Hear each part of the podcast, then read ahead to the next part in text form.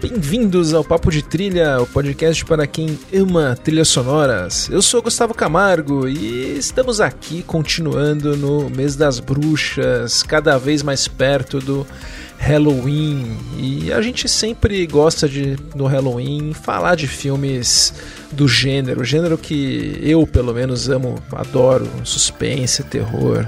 E para isso, nada menos do que um convidado que é praticamente um membro desse podcast já, que graças a Deus vem bastante aqui, sempre acrescentar muito com tudo que ele manja de cinema e de trilhas.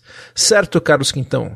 Olá, Gustavo. Olá, ouvintes do Papo de Trilha. Bom, bom estar tá aqui de novamente. Bom continuar sendo convidado para poder participar desse podcast que eu gosto tanto.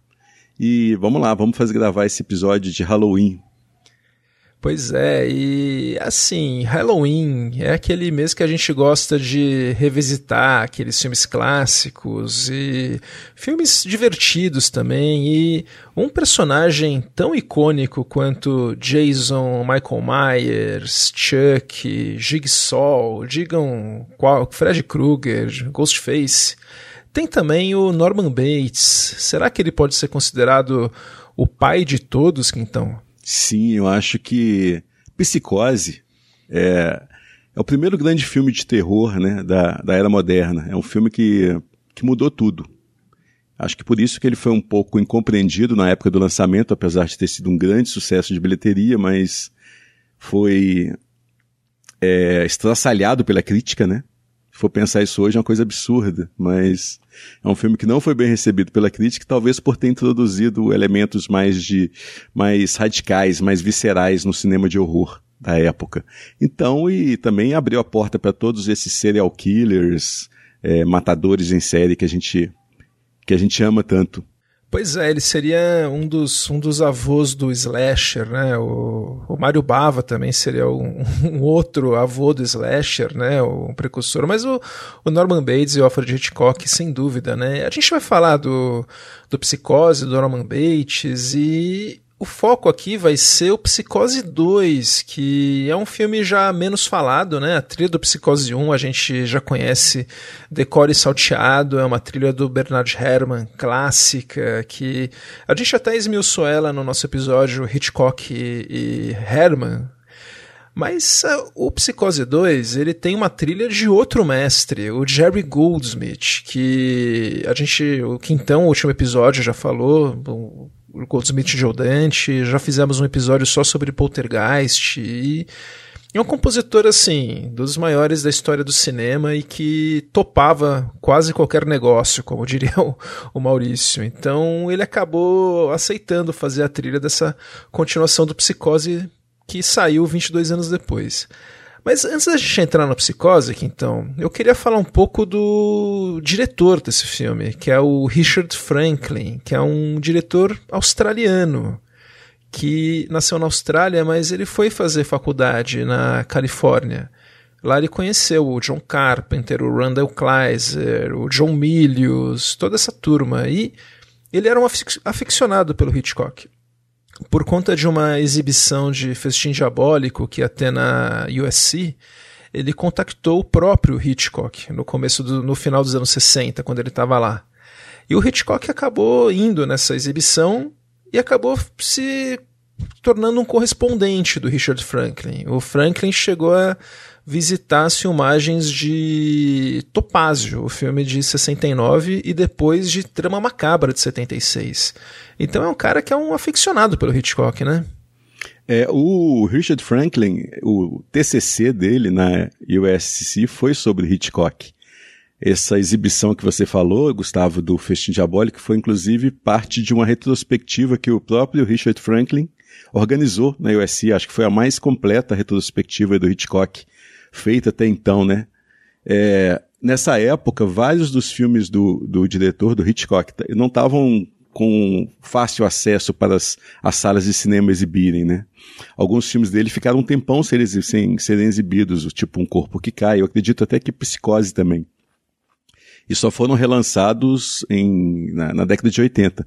Então foi uma chance única para os alunos da USC, até para a comunidade em geral ali de Los Angeles, assistirem a esses filmes do Hitchcock, que todo mundo ouvia falar bastante, todo mundo estudava nas escolas, mas pouca gente tinha visto até então. E o Hitchcock ficou super claro, né? Ficou super é, honrado pela, por essa chance de ser estudado em escolas de cinema aceitou esse convite do, do, Franklin e começaram a se corresponder desde então, né? E o Franklin, ele foi é, um desses egressos das escolas de cinema desse período, década de 60, década de 70, junto com a, o povo todo na nova Hollywood, mas curiosamente, ele não é muito citado entre esse pessoal, né? Entre, entre Coppola, George Lucas, Spielberg. Ninguém fala muito do Richard Franklin, apesar de terem sido conterrâneos ali, é, contemporâneos ali na, na, nesse período. Eu acho que você deu a resposta até pelo seu ato falho aí de falar conterrâneos. Acho que é só porque o cinema dele era mais na Austrália mesmo, né? Isso, ele voltou para Austrália para fazer filme, então ele fez parte da nova onda do cinema australiano, né? O Os, é, Os Exploitation. É, Exploitation, é. difícil falar, né? Um dos melhores, né? O Quentin Tarantino considera o diretor australiano preferido dele. Isso, isso. É, surgiu junto com aquela leva lá que tinha Brian Hayward Smith, tinha Peter Weir também, mas já era uma, uma, uma vertente mais clássica, né? Mais, mais de Sim. arte, assim. Mas Bruce surgiu... Beresford, George Miller. George Miller. É, e a gente vê alguns filmes do Franklin, como aquele Road Games, que eu lembro que saiu em VHS, acho que ele não foi exibido no Brasil, mas ele saiu em VHS pela Globo Video, né, na década de 80, como Enigma na Estrada, se eu não me engano. É, foi o, o, segundo grande dele, mas antes do Road Games, que então, o, eu acho que o, o filme que deixou ele mais conhecido na época foi o de 78, que foi uma, uma imitação de Carrie. Na época, Carrie feito, saído em 76, né? Era sobre uma a, a clássica, né? A menina paranormal. Daí a ideia que ele e o roteirista Everett de Roche tiveram era fazer o, o personagem paranormal que cria o caos ser um, um rapaz que está em coma. Esse filme chama Patrick, o nome do cara, que saiu na Austrália em 78. É um filme muito bom. E é legal você recuperar esse negócio do Carrie, porque o Carrie, por sua vez, também é uma filhote de Norman Bates, né? É um, é um Norman Bates sobrenatural o Stephen King, quando criou Carrie, foi lá, voltou lá no, no, que o Hitchcock tinha feito, naquela relação com a mãe mal resolvida, aquela coisa toda. E aquela, aquela situação opressora que vivia a Carrie dentro da casa, né? E você também citou o Mário Bava, que é outro cara que também foi influenciado pelo Hitchcock, né? Ele fez um filme em 1963 chamado Olhos Diabólicos, que o título original é A Menina que Sabia Demais. então tá óbvio aí. É, sutil. Sutil, é. E é um filme bastante influenciado pelo Hitchcock, influenciado inclusive pelo Psicose também, tem um, tem um assassino em série ali. E também foi um precursor dos Giallo, né? Que são que é essa linha que influenciou bastante os slashers depois. Então, olha como que, que é tudo circular no cinema, né? Começa tudo vai se regurgitando. Tudo né? vai se regurgitando, sai lá do psicose, vai lá para Itália, vira diálogo, volta para os Estados Unidos de uma forma mais mais sobrenatural dentro do Carrie depois vai, vai mesclar isso tudo dentro do cinema do, do, Richard Franklin, até a gente chegar no Psicose 2, que, é um, que também é um filhote desse período, né? Um filhote dos slashers. O Patrick, você falou que é um filme muito bom, né? Ele tinha a trilha do compositor australiano Brian May, que é um compositor já falecido, que ele... Também fez a trilha do Road Games. Fez do Road Games e do Mad Max 1 e 2. E ele fez um trabalho muito bom pro Patrick. Vamos ver aqui um trechinho.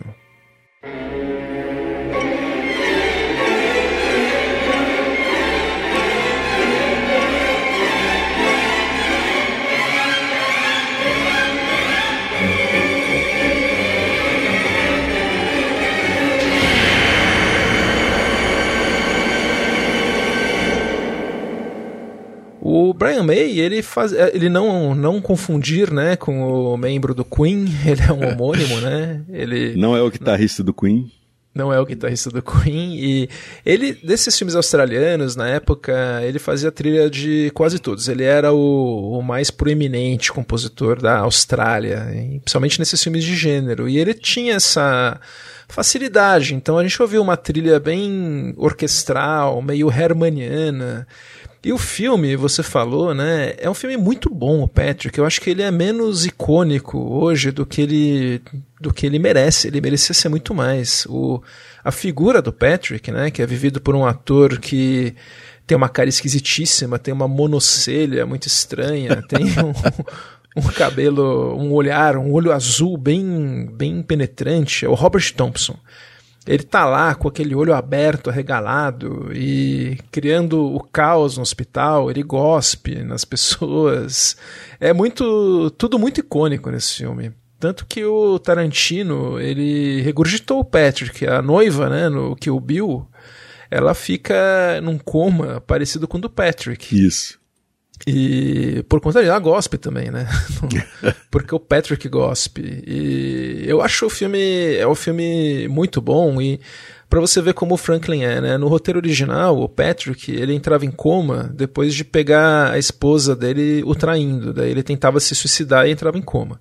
Daí o Franklin mudou, ele falou: não, não, o Patrick, na verdade, ele entrou em coma depois de matar a mãe. Ou seja, uma coisa já normalmente, é, né? É. Que é o que acontece no filme. Eu recomendo muito assistir.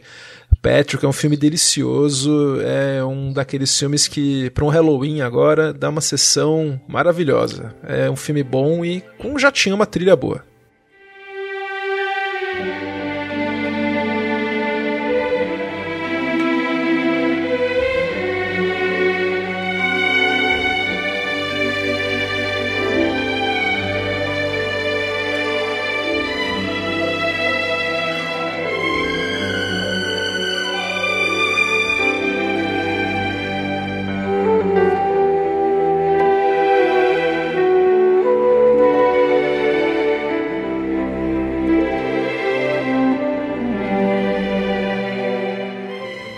Esses motivos que vêm do Hitchcock, o Richard Franklin vai aproveitar em vários filmes dele, né? Por exemplo, o, o Enigma na Estrada, que a gente já Sim, falou aqui. Road tem Games, que é o próximo filme. Que é o próximo filme que eu acho a obra-prima dele, eu acho um filmaço mesmo. E eu acho que tem muito dessa questão do, do homem errado que está no cinema do Hitchcock, né? O cara ser, ser implicado nos crimes que ele não cometeu, então ele tem que procurar o verdadeiro assassino para poder para poder se libertar, né, dessas acusações que é o personagem do Stacy Kitch no filme. Então tem muito dessa história, né? Essas coisas voltam muito no cinema do Franklin. E o Road Games que você falou, né? Ele é um filme que na época foi o mais caro da história da Austrália. E ele acabou não sendo um sucesso de bilheteria porque ele foi vendido como se fosse um slasher mesmo. Ele não é um slasher. De forma alguma é uma comédia de humor negro. Tá mais pra isso do que pra slasher. Sim, total. E tem uma coisa meio. A ideia deles é do mesmo roteirista, do Everett The Roth. A ideia deles era fazer um janela indiscreta misturado com encurralado. Então é isso mesmo. É um caminhoneiro que acaba testemunhando o que ele acha que pode ser um crime, muito como o James Stewart vendo, né? Sempre olhando na, na encolha. Só que daí o cara, o assassino, também percebe ele. Daí fica um jogo de gato e rato pelo, pelas rodovias do Outback. É muito, é um filme muito diferente mesmo. Quem vai ver esperando um filme de terror, não é. É o que o Quintão falou, é uma comédia. E a trilha, que é do Brian May de novo, ela reflete isso, é uma trilha quase cômica. O tema principal é com gaita, né? Porque o, personagem do Stacy Kitch, ele toca gaita, é, é bem marcante. Vamos ouvir um pouquinho.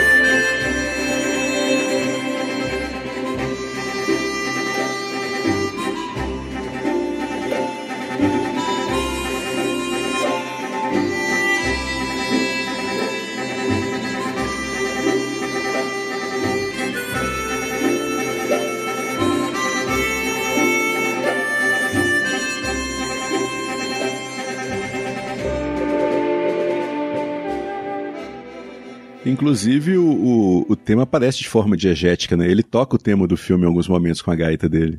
É, exato, né? No começo tá ele tocando e tal.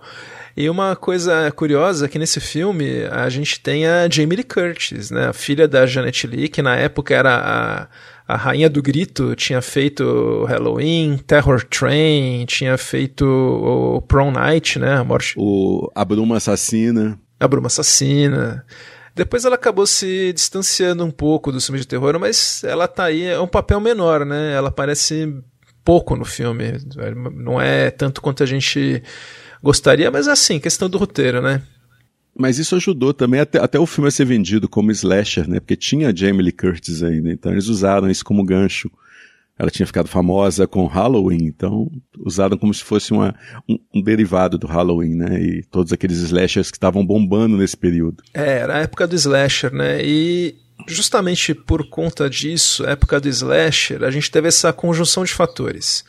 Primeiro foi a morte do Hitchcock, né? O Hitchcock morreu em 1980, ele estava preparando um último filme, que é O Último Tiro, que acabou nunca sendo filmado. Espero que um dia alguém filme esse roteiro, nem que seja por curiosidade, né? Tem cada cada filme inútil que existe, né? Tipo psico... o remake do Psicose com o Douglas Ansante, né? Que é quadro a quadro. Poderiam alguém um dia filmar esse roteiro do Hitchcock que nunca foi feito, né? Mas bom, divagando aqui, né? O Hitchcock morreu e ele era um cara super controlador, né? Sobre a obra dele. O próprio Quintão já falou que vários filmes dele ficaram anos sem ser lançados, né? Por conta disso. Se eu não me engano, seis filmes, né? Festim Diabólico, Um Corpo Terceiro que Cai. Tiro.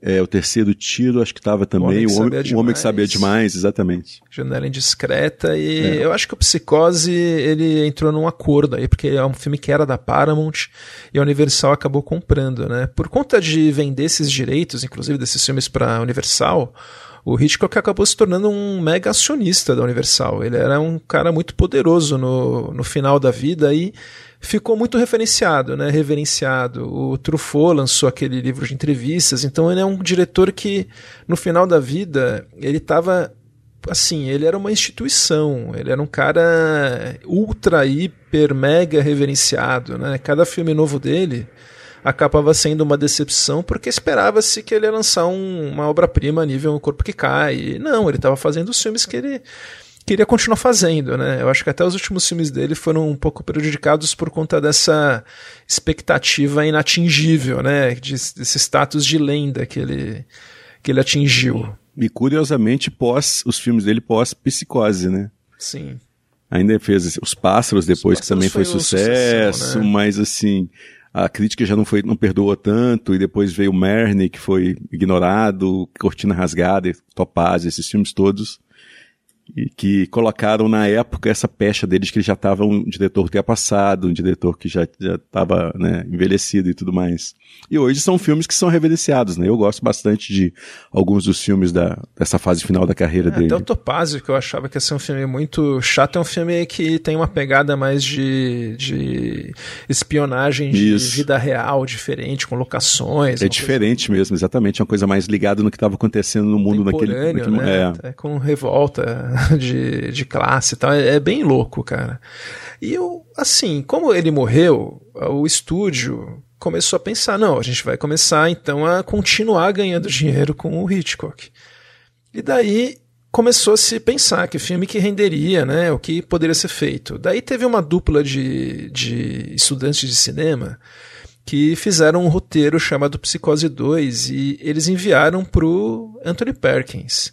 Mas assim, sem pagar direito, sem nada. Eles fizeram e o Anthony Perkins até falou que não era um roteiro ruim. Só que quando o Robert Bloch, que é o autor do Psicose original, ficou sabendo disso, ele ficou puto da vida e falou: Não, eu vou escrever, então, já que, eu, já que tem gente canibalizando isso, eu vou fazer uma, um roteiro, uma novela, um livro, né? Uhum. Então ele escreveu Psicose 2 e a Universal teria os direitos, né, para essa obra. Só que o Psicose 2 era um, filme, um livro que ele satirizava essa onda de slashers. Era muito um pré-pânico. Ele é muito a história do Pânico 3. Uhum. Os caras vão fazer um filme sobre a vida do Norman Bates. O Norman Bates descobre, foge do manicômio que ele tá. E morre logo no começo, inclusive. O Norman Bates morre nesse livro. E tem um copycat que começa a imitar o Norman Bates matando as pessoas envolvidas no, na produção de Psicose 2. Só que isso é só revelado no final, porque a gente passa o livro todo achando que é o Norman Bates que está matando. Só que o Norman Bates, a gente descobre, é, descobre depois que o Norman Bates morreu lá no, no meio do livro, né? E no final é outro assassino completamente diferente. Ou seja, é um livro que o Robert Bloch escreveu né, à frente do tempo, né? Hoje acho que ele poderia até ser, ser reavaliado com essa onda de meta, né? Ele já era meta nessa época, mas na época a Universal viu, viu que era um filme, um livro que tirava sarro da, da indústria, né? Criticava a indústria, essa questão de ganhar dinheiro em cima do, da propriedade deles e assim, não vamos, não vamos aproveitar nada. Daí, mas assim, ficou a sementinha, né, de vamos fazer um Psicose 2. Daí o Tom Holland, que era um, era um escritor que já tinha feito alguns roteiros ainda não filmados, né? Ele foi contratado para fazer o roteiro e o produtor Bernard Schwartz, que tinha trabalhado com o Richard Franklin no Road Games, gostou muito do trabalho dele como diretor e como ele era produtor da que a Universal chamou para tocar esse projeto, que seria um projeto muito barato, que eles achavam até que ia para TV a cabo, não é nem para o cinema. É, ele foi desenvolvido para TV a cabo, né? Na verdade, o Richard Franklin, ele foi convidado primeiro para fazer o filme e foi ele que convidou o Tom Holland. Né? Tom Holland já tinha feito alguns filmes, alguns roteiros, até para um filme de terror chamado The Beast Within, acho que da década de 1977, 78 esqueci como que chamou aqui no Brasil. Mas ele tinha escrito um roteiro de, de filme de fantasia na época que, que parece que ficou bastante, bastante bacana, né? Um roteiro que acabou não sendo filmado. E como ele compartilhava do mesmo advogado do Richard Franklin, o advogado sabia que o Richard Franklin estava procurando um roteirista para fazer o Psicose 2 e falou: olha, tem um cara aqui que escreveu esse roteiro, mostrou o roteiro desse filme de fantasia para o Richard Franklin, que adorou e convidou o Tom Holland. Né? E eles iniciaram uma parceria que, que se repetiria depois em outro filme também, né? Sim, sim. Agora você falou. Isso, que é outro filme Hitchcockiano também. Sim. Mas você falou do, da TV a cabo, é legal que a TV a cabo na época estava tava, é, naquele momento surgindo, incipiente, né? Então eles queriam produzir esse filme para, para poder divulgar a TV a cabo da época. E então o projeto começou dessa forma. Só que aí o Anthony Hopkins, o Anthony Perkins resolveu fazer o filme, ele aceitou o roteiro. E com isso virou uma repercussão mundial. A mídia começou a falar sobre o filme, sobre Psicose 2 e tudo mais, e a Universal falou, opa, peraí, esse negócio tá ficando grande. Ainda assim não liberou um orçamento muito grande, acho que foi 4 milhões de dólares, mais ou menos, mas resolveram lançar no cinema, né? É, foi um acerto, né? Porque o, o roteiro do Tom Holland, o, o Anthony Perkins gostou, e, e, é um roteiro muito engenhoso, né? A ideia que eles tiveram. Vamos daqui a pouco entrar no filme, né?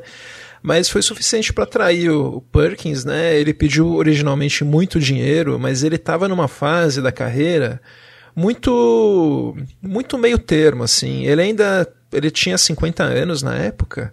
E os anos 70 ele passou fazendo filmes que era o que dava para ele fazer. Não era, não teve nenhum filme de grande ou um papel de grande sucesso comercial, apesar dele sempre ser um bom ator, né? Ele acabou ficando muito sempre sempre à margem do Norman Bates, né? Um, um papel que foi uma sombra na carreira dele para sempre. Tanto que se não tivesse Anthony Perkins, eu acho que não teria. Eles até jogaram verde, falando que eles iam contratar o Christopher Walken. Cara, é, Christopher fazer. Walken, não. Segundo Tom Holland, Christopher Walken foi realmente cogitado para fazer o filme. Se fosse uma produção da TV a cabo, é. E o Anthony Perkins, ele tinha uma sensibilidade muito mais europeia, né, do que do que hollywoodiana, assim. Ele não tinha essa, esse perfil de astro, apesar de ter sido quase um astro no passado, mas ele sempre tendeu mais para fazer filmes que, que tinham um teor mais artístico, né, uma veia mais sensível, talvez. Sim, sim. E Orson Welles depois, né? É, então ele fugia um pouco, é, ele fez o, o processo, né? Mas ele, ele fugiu um pouco dessa, dessa questão de virar um astro hollywoodiano. Então chega na década de 70 que ele praticamente trabalhou mais na. Na, na Europa na, mesmo na Europa, é, ou filmes europeus, às, às, vezes ele fazia papel pequeno em filmes, né, em filmes hollywoodianos, tipo é, Uma Ponte Longe Demais, essas coisas todas, exatamente. Assassinato no Expresso do Oriente ele fez. Ele pagava as contas, mas ele já deixou de ser aquele cara que carregava um filme, né, aí no, já no papel do Norman Bates já era outra história, né, o filme o Psicose original foi o maior sucesso da carreira do, do Hitchcock nas bilheterias. E o Anthony Perkins, ele era um galã naquela época, né? O personagem do Norman Bates, no livro do Robert Bloch, era um cara que era mais velho, era careca, era, era obeso, era baseado um pouco no assassino Ed Gein. E a ideia do. É, é, um, é um filme muito fiel ao livro, apesar dessa mudança no perfil do Norman, que é uma, assim, é uma mudança chave, né, que muda tudo. Mas a ideia do Hitchcock era fazer o público simpatizar com o Norman Bates. E acho que essa, essa escalação do Anthony Perkins foi brilhante, porque ele era um cara bonito, era um cara jovem, era um galã mesmo. Só que ele tinha esse, esse algo mais nele, ele tinha isso no olhar. Ele era um cara que na vida real, ele tinha uma questão muito grande com a sexualidade dele, ele era, ele era gay. E numa época que isso era um, imagina, era totalmente, era totalmente o um matador de carreiras, né? Completamente, né? Então ele tinha, ele carregava um pouco isso. E o Norman, a gente até o, eu fiz um, um episódio aqui com o o Álvaro do Esqueletos no Armário, né? O Norman é um personagem totalmente queer, né? O Norman Bates. Sim, é.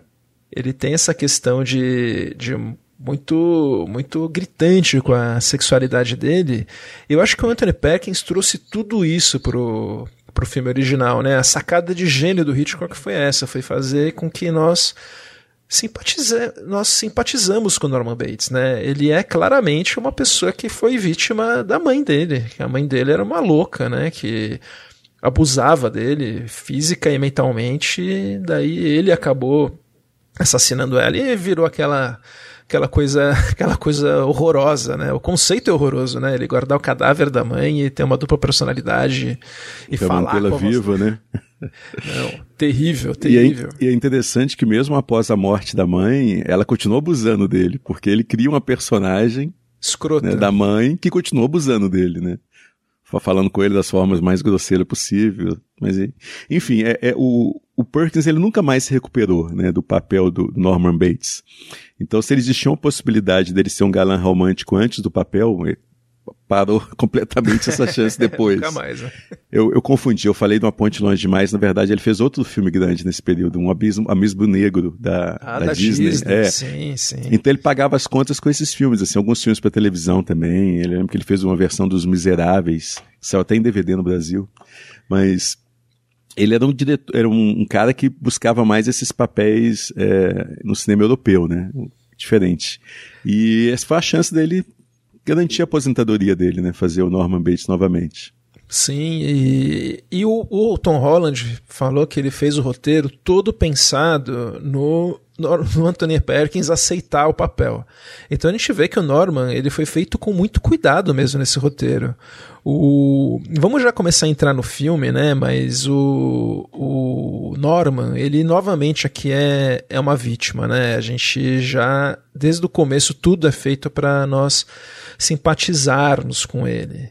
Mas vamos, antes de entrar no roteiro, então, só vou, vamos terminar de falar um pouquinho da, da pré-produção e da produção do filme, né? O, o Richard Flanking rodou, né, na, nos estúdios da Universal mesmo, no, no backlot deles, foi uma produção barata, eles reconstruíram o, o motel que estava lá, a casa ainda estava lá. Eles usaram muito matte painting, aquelas pinturas é, de fundo. o matte painting tinha muito com o Albert Whitlock, que fez os outros filmes do, do Hitchcock, né? Sim. Ele fez uns trabalhos magníficos de matte painting nesse filme. É lindo, filme. né? Isso, é né? Lindo, Fica é. muito convincente no sentido... Dá pra ver que é pintura, mas é, é bonito, né? E você falou da casa, é, a casa, na verdade eu acho que a casa não estava lá, acho que a casa foi desmontada após o primeiro acho filme. Que a casa tava e o motel não tava, porque É, tinha aqueles é uma tours co- na, na Universal. Mas os tours começaram mais ou menos na época do Psicose 2, acho que até por conta do sucesso do filme. E é, eu não, não, tenho, não tenho certeza, mas assim, eu lembro de ter lido sobre isso em algum momento, de que eles, eles reconstruíram esse. Pode ter sido um motel, tá? De repente estou confundindo. Mas eles reconstruíram alguma parte do cenário para o filme. O filme foi um sucesso imenso, a gente vai falar disso. E começaram, mais ou menos nessa época, começaram os tours da Universal também. Aí eles é um, aproveitaram isso. É, um, é icônico ao extremo essa casa, né? Esse cenário é, é absurdamente isso. memorável. E outra coisa que eles fizeram foi trazer o produtor Hilton Green, que trabalhou com o Hitchcock em Psicose, Marne. Ele foi o... assistente de direção do Hitchcock, né? É. Então ele trazia essa, essa, essa legitimidade né, é. do projeto. Isso ajudou muito. E esse cara, ele ajudou muito o Hitchcock num momento muito difícil da carreira, da, da vida dele, né? Que a esposa do Hitchcock ficou doente. E o Hitchcock começou a beber muito nesse período. Então ele estava sempre ali como se fosse um braço direito mesmo do Hitchcock, ajudando ele até assim, levar para almoçar, essas coisas desse tipo. Ah, não sabia. Então é um cara que era intimamente ligado. Bastante eles fizeram, próximo. Bastante fizeram a coisa certa, né? Isso. Contrataram o diretor de fotografia Jim Candy, que na época era diretor de fotografia do John Carpenter, ou seja, um cara ligado ao, ao gênero e ao gênero novo, né? Ao, ao, ao slasher, slasher né? é. que estava lá. Então, eles estavam tentando contra... e é um ótimo, e é um ótimo diretor de fotografia, né? ainda tá ativo, né? Então, tra trouxeram o clássico e o novo. Para a trilha aqui, então, a ideia original do Richard Franklin era uma ideia que eu nunca gosto muito. Ele queria usar a trilha do Bernard Herrmann e usar a mesma trilha, os mesmos motivos e fazer, colocar no filme. Daí eles tentaram primeiro fazer isso, não dava muito certo quando eles faziam na montagem, não ficava legal. Daí a chefe de produção, de pós-produção da Universal é a Verna Fields, que era a editora do Tubarão, do, do Spielberg. Ela convenceu eles, falou, não, olha, vai para esse filme tem que ter uma trilha nova, pegar um compositor bom e fazer uma trilha. Quem você quer chamar? Daí o Richard Franklin na hora falou Jerry Goldsmith, é o cara com quem eu quero trabalhar. Eu até vi uma informação de que o John Williams tinha sido tinha sido sondado, mas isso eu só vi na Wikipédia. Tudo que eu pesquisei de entrevista mesmo com o Richard Franklin, com o Tom Holland, com o, o Hilton Green, falam que foi o Jerry Goldsmith de cara, porque o, o Richard Franklin gostava muito dele e achava que ele era amigo do Bernard Herrmann, mas isso não é verdade. Eu não duvido que o John Williams tenha sido cogitado, pelo menos pelos produtores, né? O John Williams acho que era cogitado para todos os filmes nessa época. Sim, com certeza. Mas daí a ser convidado oficialmente, o diretor ter topado, é outra história, né? É, Mas ele eu... fez a trilha do último Hitchcock e provavelmente faria a trilha. O Hitchcock queria chamar ele para fazer a do filme que não foi feito, né? Então seria uma continuação natural até, mas concordamos que Jerry Goldsmith é uma escolha brilhante, né? Isso. O Goldsmith, então, ele detestava o Bernard Herrmann. Isso eu li na biografia do Herrmann, que é do Steven Smith, o Herman era uma pessoa impossível de trabalhar, era uma pessoa desagradável e por questão mesmo de saúde mental. Não era uma pessoa. Não era um cara ruim. Você vê que ele tinha algum problema. Ele era autodestrutivo, ele não, não, era, não era legal com os fãs dele, não gostava de. Sempre que ele fazia sucesso, ele fazia alguma coisa para se autodestruir e tal. E era muito difícil conviver com ele. O Goldsmith chegou a uma época trabalhar num projeto que era do Herman também para TV, que é o Além da Imaginação. Uhum. E o Herman, numa das sessões que o Goldsmith estava trabalhando, ele cismou que um dos temas do Goldsmith era chupado de uma trilha dele. E falou isso alto, na frente de todo mundo, e constrangeu todo mundo, e o Goldsmith passou a detestar o Bernard Herrmann a partir disso.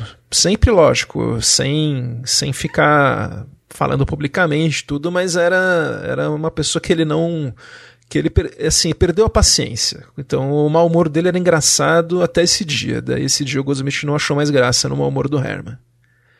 E daí sempre que tinha temp track e usavam muito o Bernard Herrmann porque ele era realmente genial. O Goldsmith não gostava quando tinha temp track do Bernard Herrmann e falava: "Putz, não o Bernard Herrmann de novo, tal, não o Benny de novo".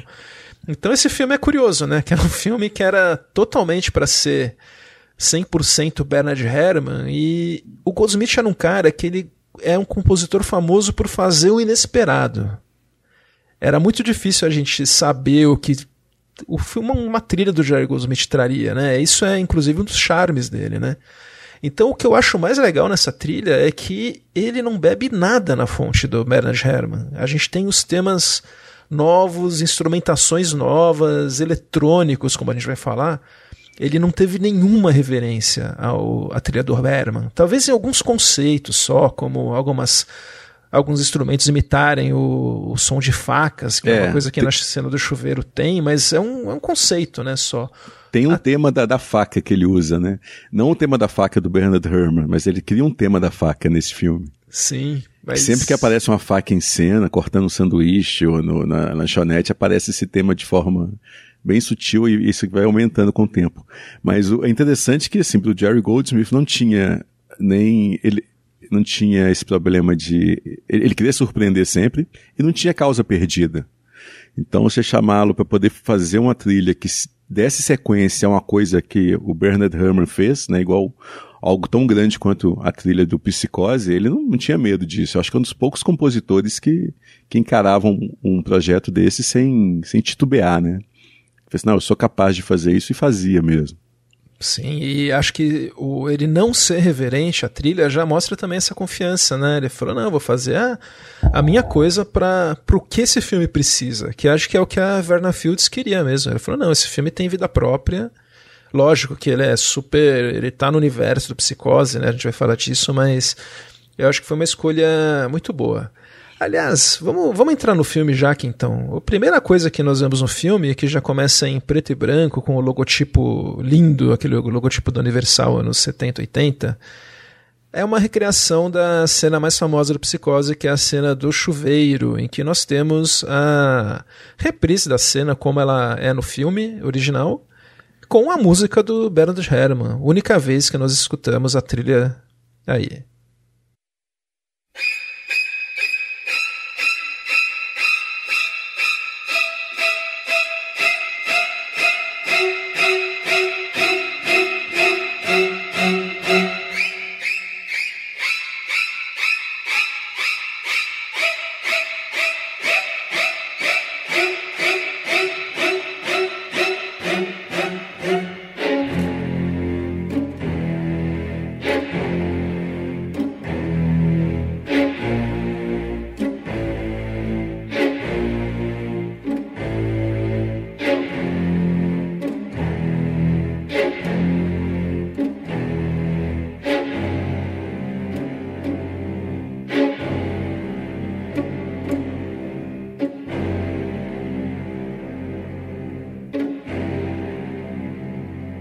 Mas ela me parece que é uma, uma versão do Jerry Goldsmith, não? É, eu acho que ele regravou. Acho que ele regravou, porque ela tem algumas coisas diferentes. Então acho que de cara ele já, já coloca, tira o esqueleto do armário.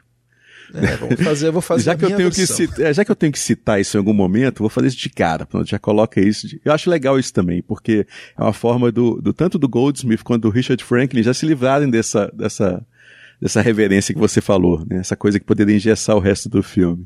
De cara já coloca aquela cena que todo mundo quer ver, que todo mundo lembra. Muita gente tentava ver na época e não conseguia, porque não era tão fácil assim, né? Lembra que é uma época antes do, do, do home video, aquela coisa toda. Uhum. E, então de cara já já apresento isso pro público e aqui, ó, beleza, vocês já viram, agora a gente vai fazer nosso filme. E vou fazer a minha trilha, o Jerry Goldsmith meio que coloca isso.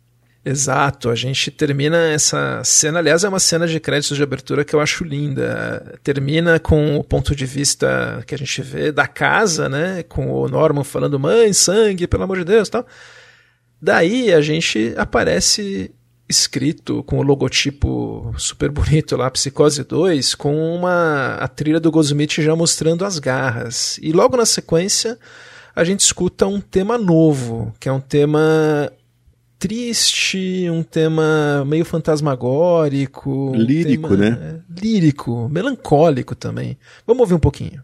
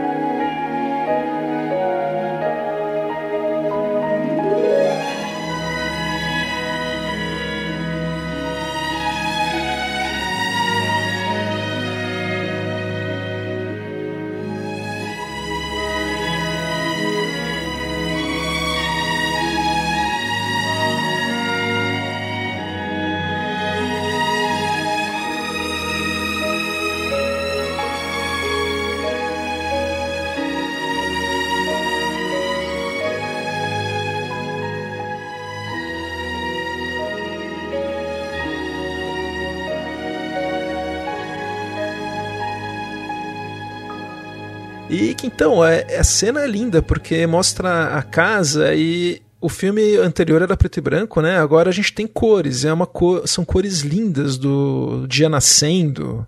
Fica um amarelo, depois um, um é, um, é um nascer do sol mesmo, até ficar o céu azul com a casa pela primeira vez sendo vista em cores. O que, que você acha? Eu acho que aquele que você falou daquela refilmagem desnecessária do Gus Van Sant, ela já é uma refilmagem que já se torna desnecessária a partir deste filme. Porque o Franklin, ele recria vários dos planos originais do, do, filme original em cores. Então, ele já mata completamente essa necessidade de, ah, vamos ver como é que fica, né? Que o Gus Van Sant meio que fez isso na versão dele. Eu acho lindo também. Imagina, a gente vê vários daqueles planos que a gente viu em preto e branco e a gente vê aquilo aquilo ser refeito, inclusive essa, essa, esse plano da casa que você falou, né, é um plano que em contra-plongé, assim, que é exatamente que virou icônico a partir do primeiro filme, né? A gente sempre via aquela casa como aquela presença ameaçadora lá em cima, no alto. Eu acho muito legal. E logo em seguida a gente tem uma cena do, do julgamento do Norman Bates, mas quando ele retorna para o motel pela primeira vez, aí a gente vê um plano geral da, da casa como motel, é um grande matte painting ao fundo do, do Albert Whitlaw, que é fantástico, que até hoje convence perfeitamente. Você, você lembra dessa cena, desse plano? Lembro, lembro. E como eu já sabia que era o matte painting dessa vez, eu olhei e falei, olha lá, e é lindo, né? É tipo uma pintura... Deixa o filme num, com um ar até de de cinema clássico mesmo, né? Dá e como você já falou, o filme foi todo rodado no, no backlot da Universal, né? Acho que só tem uma cena, a cena do, do cemitério, em que eles saíram do, da Universal, eles foram filmar em locação. O filme é todo rodado em estúdio, como eram os filmes antigamente, né?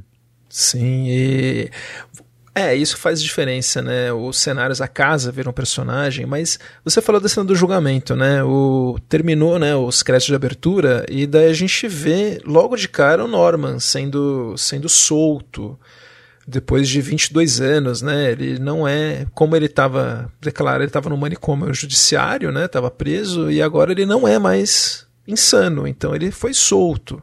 Então a gente descobre que aquele tema melancólico, triste, é o tema do Norman Bates. É a música que o Goldsmith fez para ele. A música original que o Goldsmith tinha feito, o Richard Franklin pediu para ele refazer. É o tema que acabou virando o tema do, dos velhinhos no episódio do Spielberg do Limite da Realidade, que o Goldsmith faria na sequência. Então ele aproveitou o tema que ele achava bom e que casou melhor com os velhinhos mesmo. Vamos ouvir.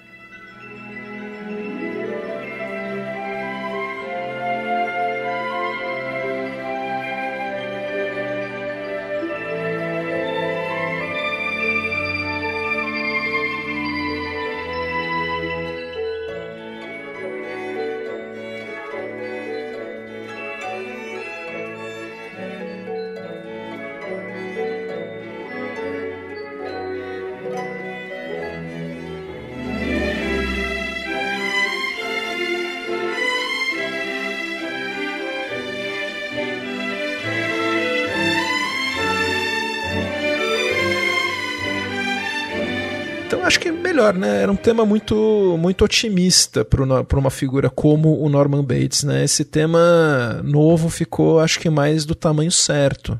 Eu concordo plenamente. Você me contou essa, essa história do, do desse tema do Goldsmith ser aproveitado no episódio do Spielberg, né? No, no limite da realidade.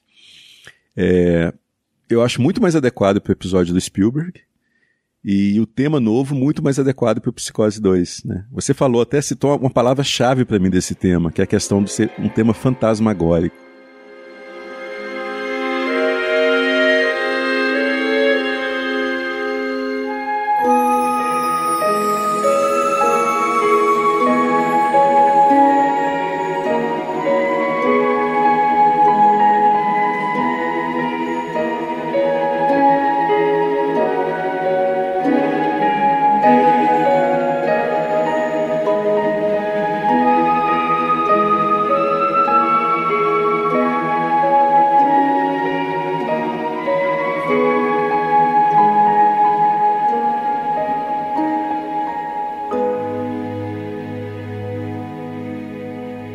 Aí eu vou falar uma, uma, opinião geral sobre a trilha, tá? Eu acho essa trilha do Goldsmith extremamente parecida, tematicamente não, mas assim, conceitualmente, com a trilha que ele fez um ano antes para Poltergeist. Eu acho parecido demais a questão de uso de instrumentos, uso de eletrônicos, essa, esse, esse contraste entre o, esse tema lírico principal e os temas assustadores, né, os temas de medo, o tema da faca, por exemplo.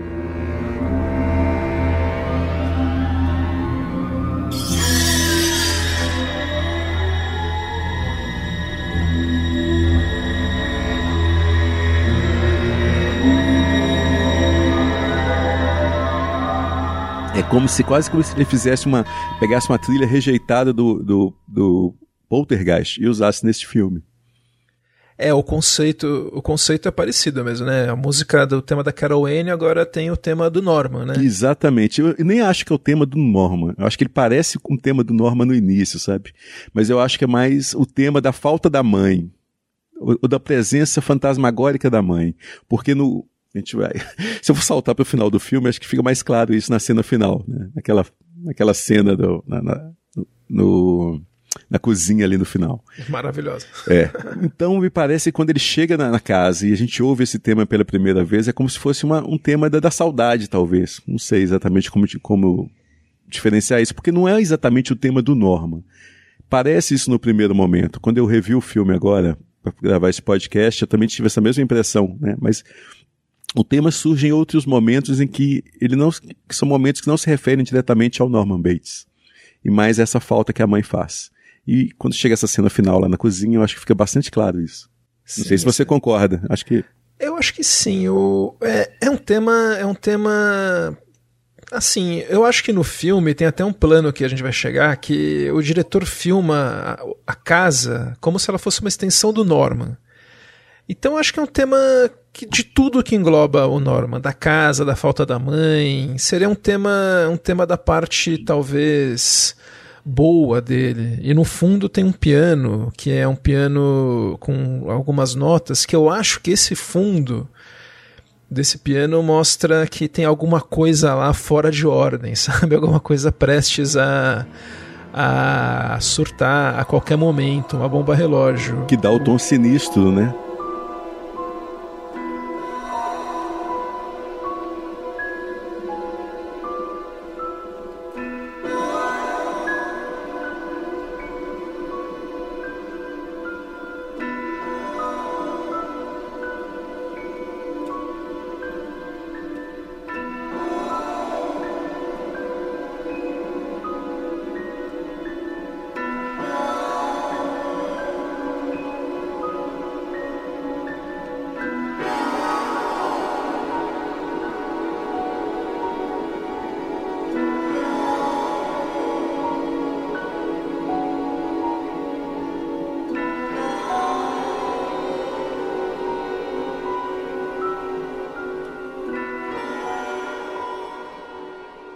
Exato, porque o Norman, como eu falei, ele é filmado e atuado pelo Anthony Perkins, que tá.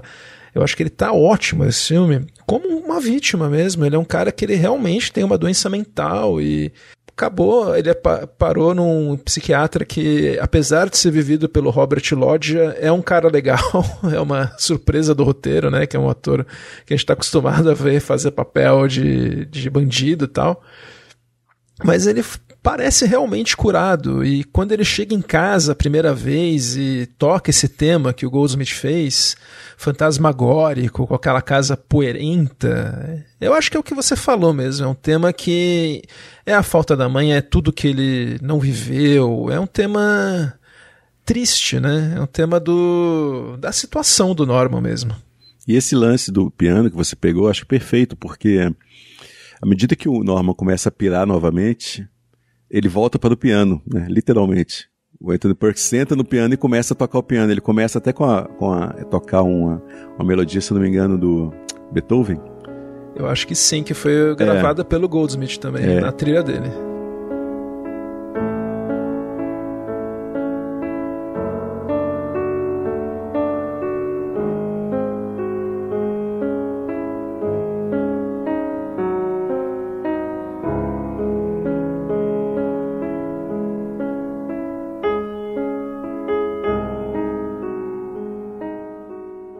No segundo momento que ele volta pro piano, que ele tá completamente inspirado, e a gente percebe que pela forma como ele toca o piano nesse momento. Né?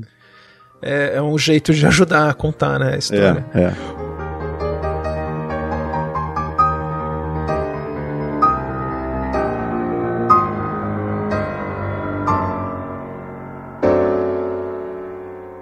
Que a gente tem no, nesse filme, né, é que a, outra coisa que eu acho que dá muita, muita credibilidade para esse filme é a presença da Vera Miles, que estava no filme original, como a Layla Loomis, que é a irmã da, da Janet Lee. E ela tá de volta aqui, e a gente descobre que ela virou uma, uma bolsominion, que tá completamente, completamente charopeta. Assim, eu entendo, eu entendo o lado dela, ela tem direito total de fazer uma petição impedindo a, a tentando impedir a soltura do Norman Bates. Eu entendo. Isso está dentro da da lógica. Né? Da né? lógica. A irmã dela foi morta por esse cara que é completamente psycho mesmo eu entendo ela fazer. Só que a gente vai descobrir durante o filme que ela extrapolou isso, né? Ela faz ela... mais do que isso. A gente pode falar de spoiler assim de cara, ou vamos... vai ter um momento do spoiler, não? Não, tá liberado. Spoiler Psicose 2 é, é um filme que já tem. É quase domínio público já, né? Quase domínio público. Ela é. Ela tenta enlouquecer o Norman, literalmente, junto com a filha dela, que é vivida pela nossa querida sósia da Fernanda Takai, a Meg Chile. E é interessante que a, a personagem da Vera Miles, a Laila, né? Laila é, Crane, na, no filme original, Hitchcock sugere isso, mas isso fica mais claro na refilmagem do Gus Van Sant. Sugere que ela era gay. E a gente descobre nesse Psicose 2 que ela se casou com, com o ex-namorado, né, da, da irmã. Sim, eles se casaram. E, e, tiveram filhos e tudo mais. Então ele meio que ignora essa informação, assim, mas existia essa, essa, essa sugestão. Sensação, né? É, naquele, no filme original, é. Dela ser queer. É, o Hitchcock coloca algumas coisas assim na, no filme que o Gus Van Sant vai deixar mais claro na versão dele, mas e nesse filme eles ignoram completamente isso, ou não, né? De repente isso pode explicar muito dessa, dessa raiva que ela guarda dessa loucura dela, Bolsonaro, como você falou aí. é, o John Gavin, né, que era o cara que faz o marido, ele tinha virado um político de extrema direita, inclusive, no governo Reagan e tal, e então ele não não estava mais fazendo filmes. Então, olha, você vê, já mistura com a vida real. e logo que o Norman chega na casa a primeira vez, então, a gente já vê um bilhete que alguém deixou lá na casa. E o Goldsmith já começa a usar alguns sons eletrônicos para esses bilhetes e para seria um tema que vai cada vez se desenvolvendo mais, um motivo que vai se desenvolvendo mais, mas que é um motivo para as forças que estão tentando enlouquecer o Norma, as forças malignas do filme que a gente não entende muito bem o que que é.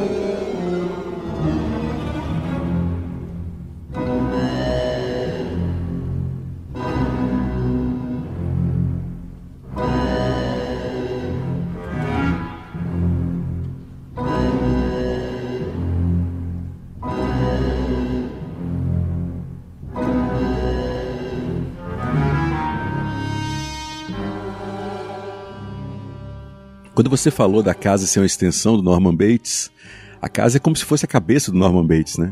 O, no, filme original já tinha essa ideia, tanto que existem as coisas que você mostra na cozinha, na área em comum ali, mas existe a coisa que fica guardada no porão, que é muito mais macabra. E nesse filme também a gente acontecem coisas no porão da casa, né, que vão de desencadear todo o processo de loucura novamente do Norman Bates. Então, realmente, acho que trabalha nisso também, né, tanto na parte de, de mise-en-scène do filme, quanto na parte de, de, trilha sonora também. Sempre que é, a gente vai em determinados cômodos da casa, a música ela se transforma de acordo com esse cômodo, né? Você percebeu isso também, assim?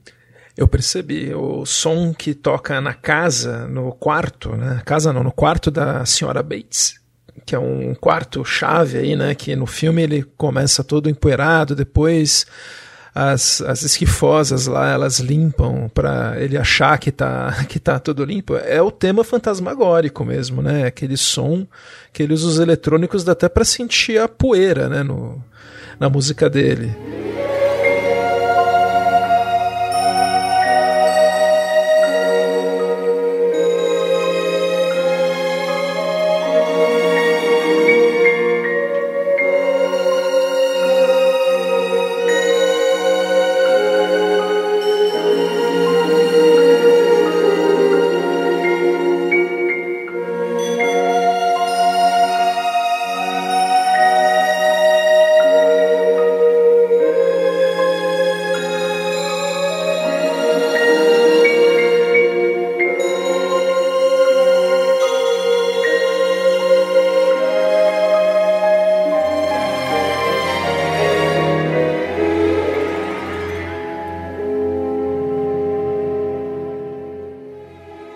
Isso, e esse momento que você falou do telefone, que acha aquele bilhetinho de baixo, é exatamente no local onde morreu, né, o personagem do, do Martin Balsam no filme original, né, perto da é, escada ali. Que tá lá, né, tem várias, tem várias citações, né. Você pegou a silhueta do Hitchcock? Ah, aparece na, na cena da, da, do quarto da. Do quarto, ele tá é, no quando, cantinho muito. Assim que acende a luz, ele desaparece, assim.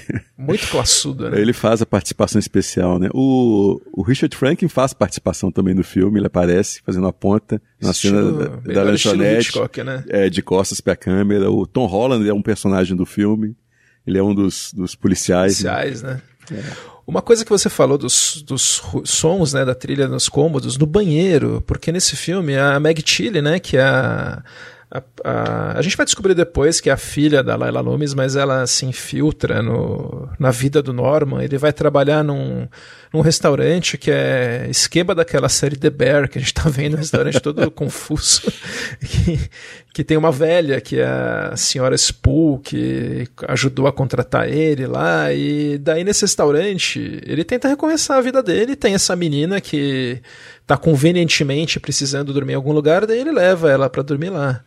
E daí quando ela vai tomar banho, já tem alguém espiando ela com, aliás, é uma cena, é uma cena muito legal que é um, um plano só que a câmera dá uma volta de 180 graus do dela tomando banho pro buraco no banheiro espiando. E a música do Goldsmith dessa vez não é aquela empoeirada, são cordas violino, como se fosse a cena do chuveiro mesmo do Herman, mas sem, sem usar as mesmas notas. É o mesmo, seria o mesmo conceito.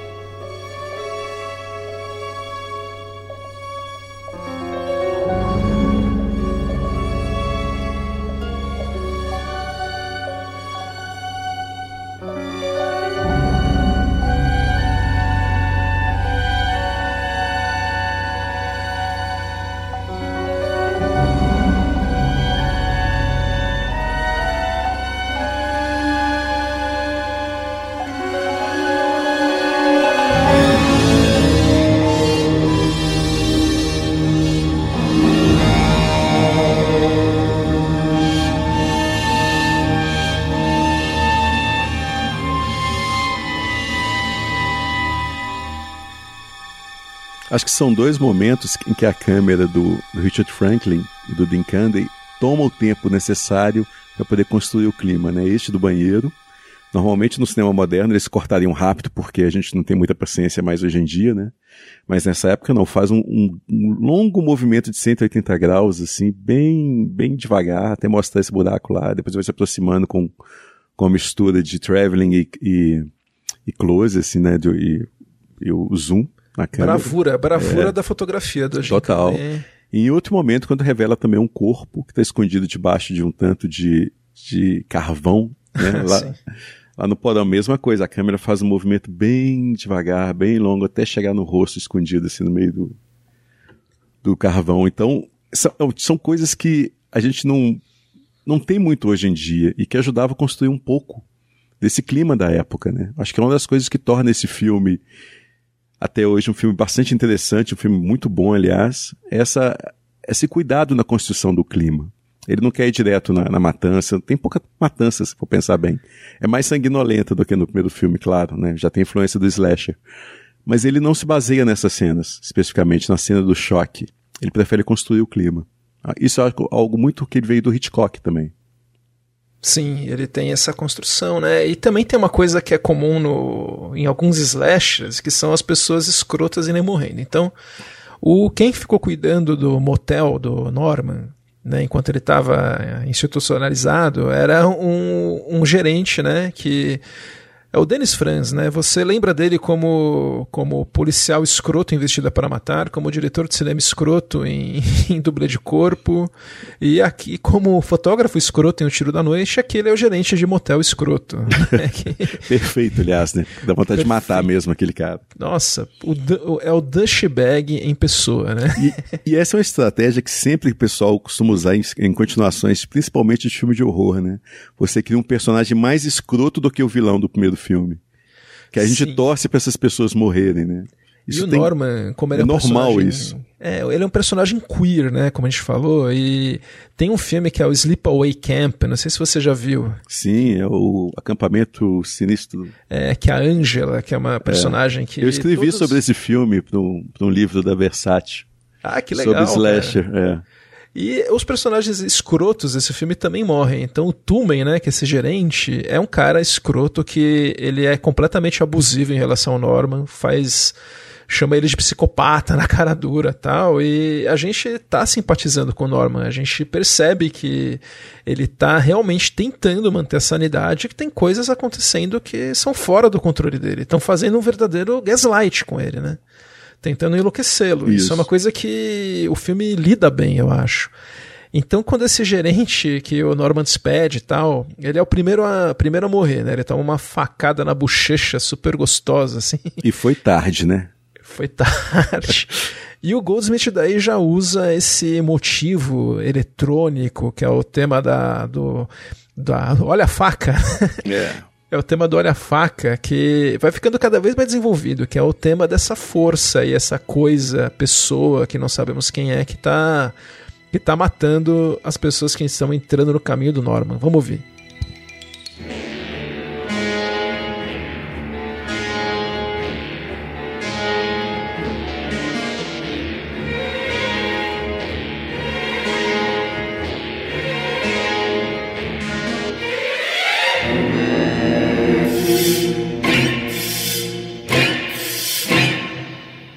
Assim, é um tema com um som meio diferente, né? Não parece com outros sons de música de slasher. O Goldsmith nunca tinha feito em slasher, nunca mais fez, aliás, então eu acho muito legal ouvir o que ele, ele faria para um slasher. O que ele, ele poderia fazer, né?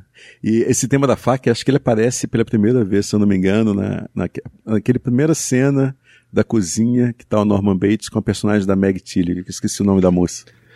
A Meg Tilly é Mary. É, a Mary, é.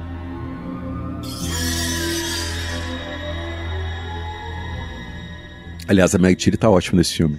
Acho ela, é excelente é ótima, né? Excelente. Irmã da, irmã da Jean Fertilli, acho que é a irmã menor da Jean Fertilli. Você sabe que eu descobri isso, deve, deve ter o quê? Uns 4, 5 anos?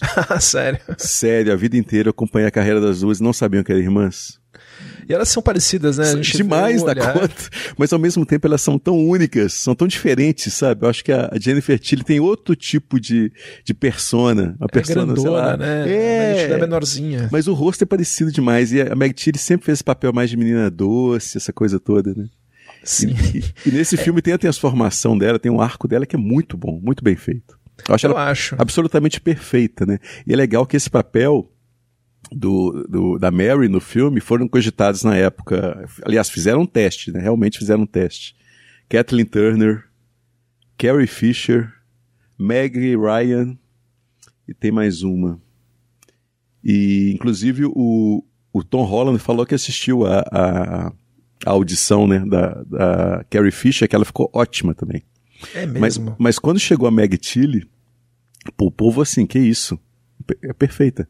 Ela tem é. uma cara meio de inocente é. que combina muito. Eu, na época, assistindo, eu não imaginava que ela era filha da. Ninguém, mas não. Eu revendo o filme agora, eu não me lembrava disso, sério mesmo. Eu Olha vi esse só. filme aqui, eu vi esse filme na Globo, né? Aí tem uma curiosidade, eu vi esse filme na Globo na, na época da estreia, quando estreou na, no Supercine da vida. Todo cortado, né? Provavelmente, mas a, a, aí a gente volta naquela cena do, do banheiro que você falou aí, eu tinha maior crush pela Meg Tilly na época, né? e revendo o filme agora eu lembro que aquela nudez, eu percebi que aquela nudez é de uma dublê de corpo, não é dela. É uma fã Você sabe, você sabe, você sabe diferenciar bem. Não, dá, pelos cortes da cena, hoje a gente tá, é, tem mais maldade com relação a isso, né? Então, é. revendo agora, eu falei, caramba, eu achei que era nudez dela a vida inteira e não é. É uma dublê de corpo, mas enfim. E, é... Eu acho normal isso dela hoje em dia, por exemplo, a gente fala quem é que em sua consciência iria dormir na mesma casa que o Norman Bates? E a gente vê pessoas que casam com a Suzane von Richthofen. Exatamente. Pessoas que fazem pix pro Jair Bolsonaro. Tem. É, tem, tem, tem, tem doido para tudo nessa vida. Mas é legal no filme que aparentemente ela não conhece toda a história dele, né? Só voltando à questão do casting, a Jamie Lee Curtis foi cogitada para o papel. Ah, Mas sim. como eles queriam afastar um pouco dessa ideia, né, dessa imagem do slasher, já que a Jamie Lee Curtis estava tão marcada já como rainha do grito, E ela, ela já tinha trabalhado com o Richard Franklin antes, inclusive. Aí eles não, não chegaram nem a testá-la, né? Mas essas outras atrizes todas foram testadas, assim. Mas acho que a Meg Tilly ficou perfeito mesmo. Eu acho que é um grande. É um, é um, é um coração do filme, viu? Ele não funcionaria se ela não funcionasse, que é uma personagem-chave, é. né? E voltando, sei lá, eu vi o Psicose 2 na década de 80.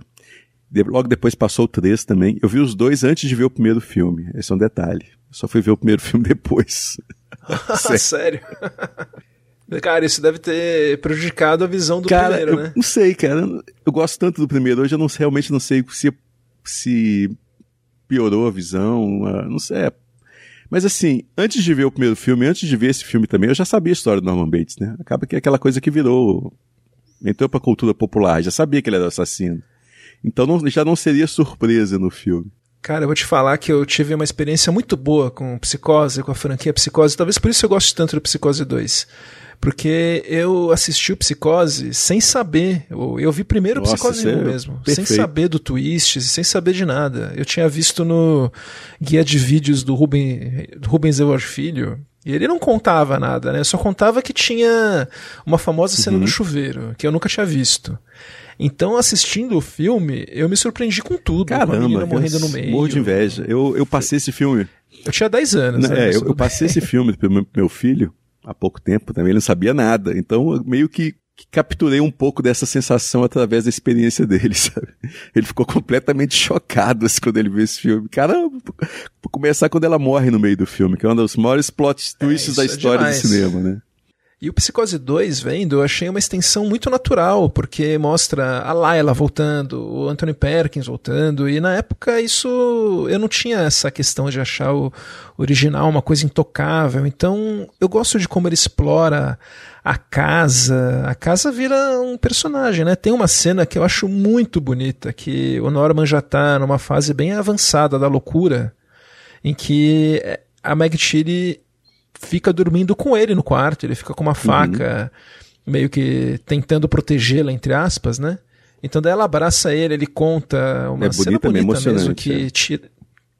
E a câmera vai se afastando e fica com o quarto como se ele fosse uma imagem da casa distante. Daí ele, o Richard Franklin e o editor Andrew London, eles fundem essa cena é. com a casa mesmo. É um, é um quadro, né? Parece bonito. que fica um, um, cenário suspenso, porque ao redor ele, ele, ele cria uma, uma moldura de, de, de escuridão é mesmo. É como se fosse uma cena iluminada. Casa com a casa, não, né? Fantástico, casa fantástico. Mas assim, do ponto de vista lógico, não faz sentido, né? Porque o quarto não é tão extenso assim. Sim, é um. Você vê que você está no plano do abstrato mesmo, né? A câmera vai se afastando, se afastando, se afastando. Exatamente. E vira aquela coisa como se fosse um quadro suspenso na tela. Uma coisa linda mesmo.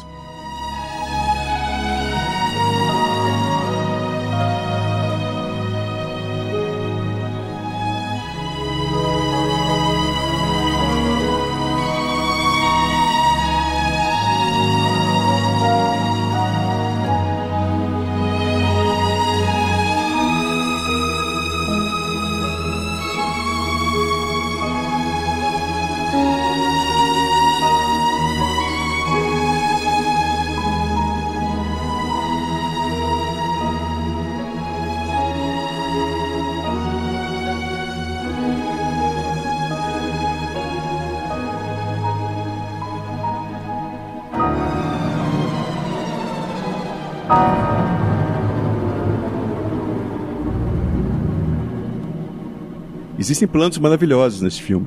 E é legal que é um filme que respeita também a estrutura do filme original. E no filme original, né, que provavelmente todo mundo que está ouvindo aqui já deve ter assistido, então tem essa grande reviravolta no meio do filme em que eles matam o protagonista. Talvez tenha sido a primeira vez, né, um grande filme hollywoodiano que isso tenha acontecido. E neste filme, no 2, eles mantêm essa ideia de um plot twist no meio do filme. No meio do filme é que a gente descobre em que é tudo um plano do, da personagem da Meg Tilly, da Mary e da, da Layla, né, da mãe dela, para poder fazer com que o, o, Norman Bates mostre que continua louco, né, que ele continue louco. E é, porque o filme até lá não deixava claro se era alucinação não, gente, ou não. Até, acho que, ele até o final do filme, onde tem outra grande reviravolta, a gente acha que é o Norman Bates que tá matando todo mundo, né? Aliás, vamos chegar nessa reviravolta, mas eu queria falar um pouco, né? A gente falou da morte do, do Tuma e tal, do, do gerente, daí entra em cena uma coisa que eu acho que é muito do diálogo que esse filme, que esse filme trouxe que são os policiais mais incompetentes do planeta. O Diallo é conhecido por ter policiais incompetentes em que o protagonista tem que fazer o trabalho da polícia, né? Então aqui o cara tem duas, dois adolescentes na cena na cena mais gratuita do filme. É como se fosse uma piscadela de olho para os uhum. slashers, né? Tem dois adolescentes que vão transar no porão do, da casa do, do que a casa não ficou tão abandonada assim ao longo desse período todo que ele ficou preso, né? O pessoal usava Exato, como tinha... extensão do motel. Ali. Entrava e saía tal. E... Exato, é, uma extensão do motel. É eu não tinha pensado o, nisso, mas. O certeza. Franz, o personagem dele, já ele transformou o motel num motel adulto, como diz o Norman, em certa, certo momento do filme. Então tinha assim. Estilo que dá é, dinheiro. Tinha putaria no motel, tinha ó, drogas, aquilo e tudo mais. E a molecada que não tinha grana para poder pagar o quarto hotel usava a casa que estava abandonada, né? Isso é meio sugerido pelo filme. Eles chegam lá no, no porão, já tem um, um, um colchonete que eles já abrem naturalmente. Já tem o Beck lá, tudo certinho, daí eles acabam, o menino acaba sendo morto. Aliás, é uma cena, uma cena que na época eu lembro que eu levei um puta susto. E a trilha do Goldsmith ressuscita aí de novo o tema do o tema do assassino, o tema da faca, do o tema do olha a faca.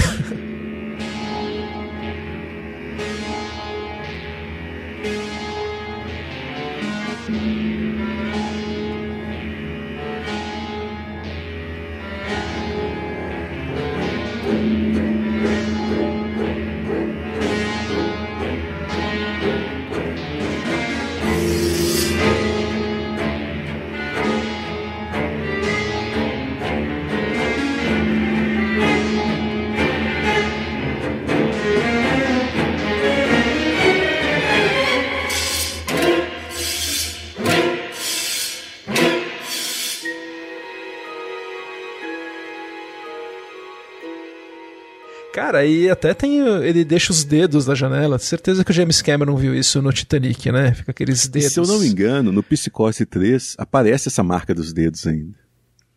Então, eu, eu, eu não revi o 3. Então, mas eles limparam, mas não, eles, eles limpam. limpam. A, mostra claramente no Psicose 2 que alguém é, limpou. É, parece aquilo. até. A Meg Tilly assume isso, né? Aquela personagem dela fala que limpou aquilo tudo, mas na verdade a gente descobre que foi a, o verdadeiro assassino que, o verdadeiro assassino. Mas no, e tá, mostra no, a janela sem a marca de dedo. Mas eu lembro de ver no Psicose é, no terceiro filme tinha alguma coisa na janela que mostrava isso. Não sei se é o momento que ele olha pra janela. Mais uma vez, okay, eu vi esse, Acho... o 2 e o 3 originalmente há 30 anos é, atrás, sabe? Então, memória... No começo do 3 tem algumas cenas que mostram aqueles, aquelas cenas estabilizadoras de, de onde tá. Então mostra a casa. Então mostra vários takes da casa. Um dos takes é esse, o, o, os dedos no na janela do porão, que não faz sentido porque realmente foi limpo, né? Mas tudo bem. Daí os, os policiais são chamados, né, para investigar. E cara, o policial assim fala: ah, gente, tudo bem, Norman Bates, né? Essa pessoa é, tranquila. Não tem histórico fez... nenhum. Não tem histórico, alguém foi. A, a, menina viu uma pessoa vestida de, uma, de mulher matando o namorado, mas não. O menino sumiu, não, não desapareceu. Precisa investigar. Né? É, não precisa investigar. Imagina, ah, tá tudo bem aqui, a casa tá limpa. E é legal embora, que ele né? chega, ele agacha assim, olha pro lado. Não, não tem. Tá tudo ok, não tem nada. Não tem, tem nada. nada. aqui. Não precisava então, nem é ter limpado, diabo, sabe? Aqueles policiais. Não precisava. deixado sangue e né? tudo, Deixa eles quieto. nem perceber aqui. Não, o cara tá mais preocupado em comer o sanduíche. Mas sabe o que, que é né? interessante nos policiais desse filme? Geralmente os policiais desse tipo de filme são babacas. E esses policiais, eles querem acreditar no, no Norman. Eles estão do lado, lado do, Norman. Norman. Então eles começam a acreditar depois, quando começa a surgir a, a possibilidade lá da, do Norman estar tá sendo sabotado por alguém que quer enlouquecer, eles começam a acreditar nisso realmente. Então, até certo ponto, eles estão no caminho certo, né? Aí chega no final, eles entendem tudo errado novamente. é, quem faz o trabalho da polícia é o psiquiatra, vivido pelo Robert Lodge, né? Que ele, como eu falei, né? Ele surpreendentemente faz um cara, um psiquiatra gente boa, né? Ele consegue desvendar tudo. Daí no final, né, a gente tem essa essa a mãe e a filha discordam, né? A mãe virou vilã mesmo e quer enlouquecer o Norma, até uma frase que ela fala que é muito emblemática, que ela fala quem se importa se, se ele se ele matou ou não? É. Isso é irrelevante. É tipo o Tommy Lee Jones falando: eu não me importo se você matou sua esposa ou não, uhum. pro Harrison Ford no fugitivo. I, I don't sabe? care. Tipo, I don't care. Ela só quer enlouquecer o nome e ponto, sabe? Se ele matou ou não, I don't care. Isso é, é uma frase do roteiro que resume a personagem, né? E a personagem da Meg Tilly já começa a simpatizar com, com a figura do Norman Bates, né? Não, ela percebe que ele é um cara que ele, ele tá tentando bastante aquilo, tá tentando se segurar na sanidade dele. E dá muita, dá muita pena quando a gente vê ele enlouquecendo, porque com tudo isso que acontece, né, ele realmente, digamos que é um castelo, é uma varetinha. Se tirou, começa a desmoronar tudo, né? Então daí... E existe um, existe um segundo elemento que a gente não, né, que não sabe qual é ainda, que piora tudo. Porque se fosse só as duas doidas lá tentando enlouquecê-lo, acho que ia dar para segurar a onda ainda. Mas existe um terceiro, aliás, um segundo elemento ali que a gente não. que permanece Sim, na uma, sombra. Né? Uma, uma outra força, né? Que é, é um dos, dos charmes do filme, porque é realmente perturbador. A gente sabe que tem alguém que não que não é nenhuma delas, está lá com elas. E essa pessoa que está que tá matando, né? E é que é legal que a gente é, existe aquela ideia que estava no livro do Robert Bloch, do Psicose 2, né? De que a gente achar que é o Norman Bates até o final e descobrir no final que não é. Isso eles mantiveram nesse roteiro. Sim, ele. Quem, ele o verdadeiro. Vez... Ele só comete um crime no final. Isso que é legal. No, a gente tem, né, então, o Robert Lodge, né, que faz o papel do detetive, né, e resolve. E daí tem uma sequência de erros, né, com a Meg Tilly e o Robert Lodge, que ela percebe que o Norman já pirou, daí ela faz tipo o final de sexta-feira 13 e 2, sabe? Que a mina se finge que é a mãe uhum. do Jason e vai conversar com ele. Rola isso, ela põe a roupa da mãe do Norman pra tentar convencê-lo, sem saber que a mãe dela, na verdade, já tomou uma facada na boca, né? Acho que é a cena mais gráfica do filme, né? depois, né? né? E sem saber que tem uma outra é. mãe na história que tá enlouquecendo ele também. Que tá enlouquecendo ele. Aliás, essa cena da facada na boca é, é o money shot do filme, né? É, acho que junto com o assassinato do, Assassinato não, né? não, não, acho que é, aquele final é fantástico, mas a morte do psiquiatra também é bem. me chocou na é. época. Sim, o Goldsmith, ele, pra cena da facada na, na boca, que inclusive é a Laila, a Laila Loomis, né? Ela morre, assim como a irmã, né? Com três closes na boca dela, né? É igualzinho o close da Janet Lee, né? Quando ela grita que a, vai tendo cortes em direção à boca dela. Só que dela realmente leva uma facada na boca mesmo. E o Goldsmith. Aquela, aquela morre daí, pela boca, né? Morreu literalmente é. pela boca. E o Goldsmith aí é a cena que ele tá mais slash. E eu acho que parece o tema da faca de forma mais proeminente, assim, ó. É o, o, o momento que mais se aproxima do, do assassinato do banheiro do primeiro filme, né? Parece que ele. Hum, hum, hum, aquela coisa bem.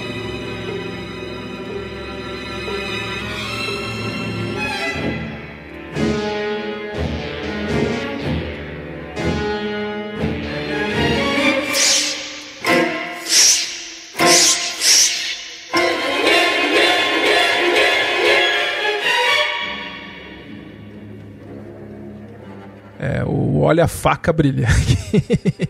e o daí tem essa uma sequência de erros total, né, que a Meg Tilly acaba batendo o psiquiatra. E gozada é uma cena que nunca me deu muita aflição, mas todo mundo fala que é quando a, ele cai pela pela uhum. pela escada e a faca acaba entrando mais nele porque ele cai é. em cima da faca. Não, nunca Isso, me incomodou não, o, o que me incomoda é ela esfaqueá-lo sem querer. Aquele ah, momento tá, antes, sim. sabe? Aquele ali, aquele, putz, é, é, o que você falou, a comédia de erros no momento, no, no, no pico da história, assim, quando tudo dá errado mesmo, ali já não tem jeito, é, um, é, um, é, é o ponto de sem retorno. Sim, é que eu vi, sim, total, né, é, fodeu. Daí quando ele cai a faca entra, assim, eu vi esse filme com algumas pessoas já diferentes, agora a última vez eu vi aqui com o meu namorado, ele ficou, nossa, com muita aflição da faca. Todo mundo choca. E eu já ouvi um podcast falando, né, do, desse shot, falando, nossa, a é, cena mais aflitiva. fala muito disso mesmo. Eu, caramba, eu nunca, não que eu seja, não sou psicopata, não, mas não, não, não me incomodou. Daí nesse final a gente tem daí, né, a Meg Tilly completamente louca já, ela louca, o Norman louco, daí ela meio que dando facadas nele. E ele falando, e ela falando, ai Norman, você tá perdendo sangue, como se não fosse ela que tivesse esfaqueado ele. Mas assim, final e a, a trilha do Goldsmith daí fica bem Goldsmithiana mesmo. Eu acho que ele põe motivos que, que, são quase motivos de ação comuns nas trilhas dele da época. É, muito eletrônico, né?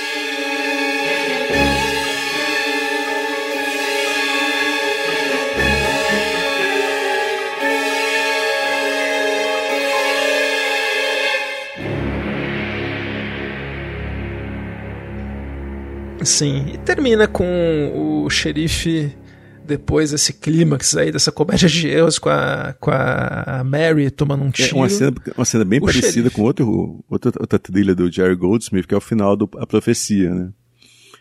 O momento que sim, vai sim, dar facada, chega alguém, um policial desavisado e atira na pessoa errada. E a peruca cai no chão igual no primeiro filme, né? O, como você falou, né, do remake desnecessário, tem várias cenas aqui que são iguais Vários ao original, só que são tão orgânicas total, ao filme, total. né? A forma de você homenagear de forma muito mais orgânica mesmo, né? É, e com um filme com um roteiro que não podia ser mais diferente e mais, ao mesmo tempo. Eu, eu, eu reluto em falar a palavra plausível, mas eu acho boa a história do Norman ser liberado e tentarem enlouquecê-lo, a família dos, das vítimas tentarem enlouquecê-lo. É verossímil, né? Take é, muito é uma legal. vingança. É um filme de vingança mesmo. Poderia né? acontecer. E eu acho que legal a forma como é construído também, por mais que a história seja diferente do primeiro filme, o lance de manter essa mesma estrutura, né? o, o momento dos plot points, o momento dos, dos plot twists, é legal isso no filme. Então existe um respeito muito grande. Eu, eu lembro que o, o, Tom Holland fala que o, o Richard Franklin era apaixonado, completamente apaixonado com Hitchcock, e obrigou o, o Tom Holland a assistir todos os filmes do Hitchcock. E ele via do lado, e ele marcava assim, olha como que cada filme do Hitchcock tem tem três ou quatro set pieces, né, esses grandes momentos, em que a história é narrada basicamente de forma visual. Então eu quero que a gente recupere isso também para este filme. Então eles fazem isso também. Então existe um respeito muito grande e às vezes quando as pessoas quando fazem uma coisa que é muito respeitosa a outra, muito reverente a outra obra, elas acabam copiando outra obra e acabam fazendo uma coisa desrespeitosa, né, sem querer. E aqui não, porque aqui eles foram exatamente no, no âmago da, do que, que, funcionava no outro filme.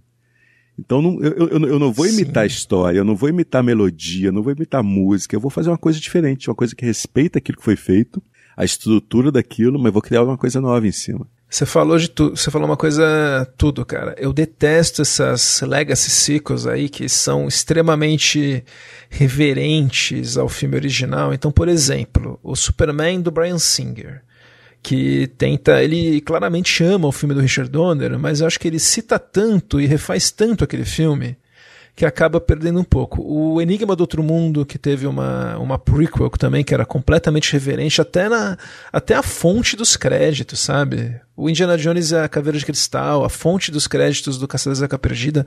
O, aqui a ousadia deles, eu acho, foi isso. Eles se afastaram do psicose original mas seguindo, contando uma história que parece parece lógica, é, né? Organicamente funciona dentro daquele universo, né? E homenageia o filme de uma maneira que eu acho eu acho maravilhosa. Dessas Legacy sequels aí, esse filme foi uma das primeiras, né? Eu acho que é, é, a, minha, é a minha preferida, é a mais bem sucedida. Só vamos, vamos antes de falar do pós, né, filme, vamos encerrar, porque o xerife dá, como, como todo xerife incompetente, ele dá uma explicação final totalmente errada e totalmente ignorando várias coisas justamente para meio que dar o trabalho dele por encerrado, né? assim, né? é uma cena que remete também àquela explicação do psiquiatra no final do primeiro filme, né? Só que lá o psiquiatra acerta, aquele, o, o xerife, como, como não poderia ser diferente, né? Fala, Faz, fala tudo errado, eu acho muito engraçado. Tudo errado. Ele mostra as pessoas falando, as pessoas ouvindo e falando, meu, mas isso não faz sentido. Ele fala, faz sim. Foi assim, eu só, só sei que foi assim. Só sei que foi assim. E daí no final a gente tem como um, um bom diálogo, né? Nos últimos três minutos um epílogo, muda tudo, né? né? Tem um epílogo. Daí a gente tem o Norman voltando para casa, volta o tema fantasmagórico dele voltando para casa.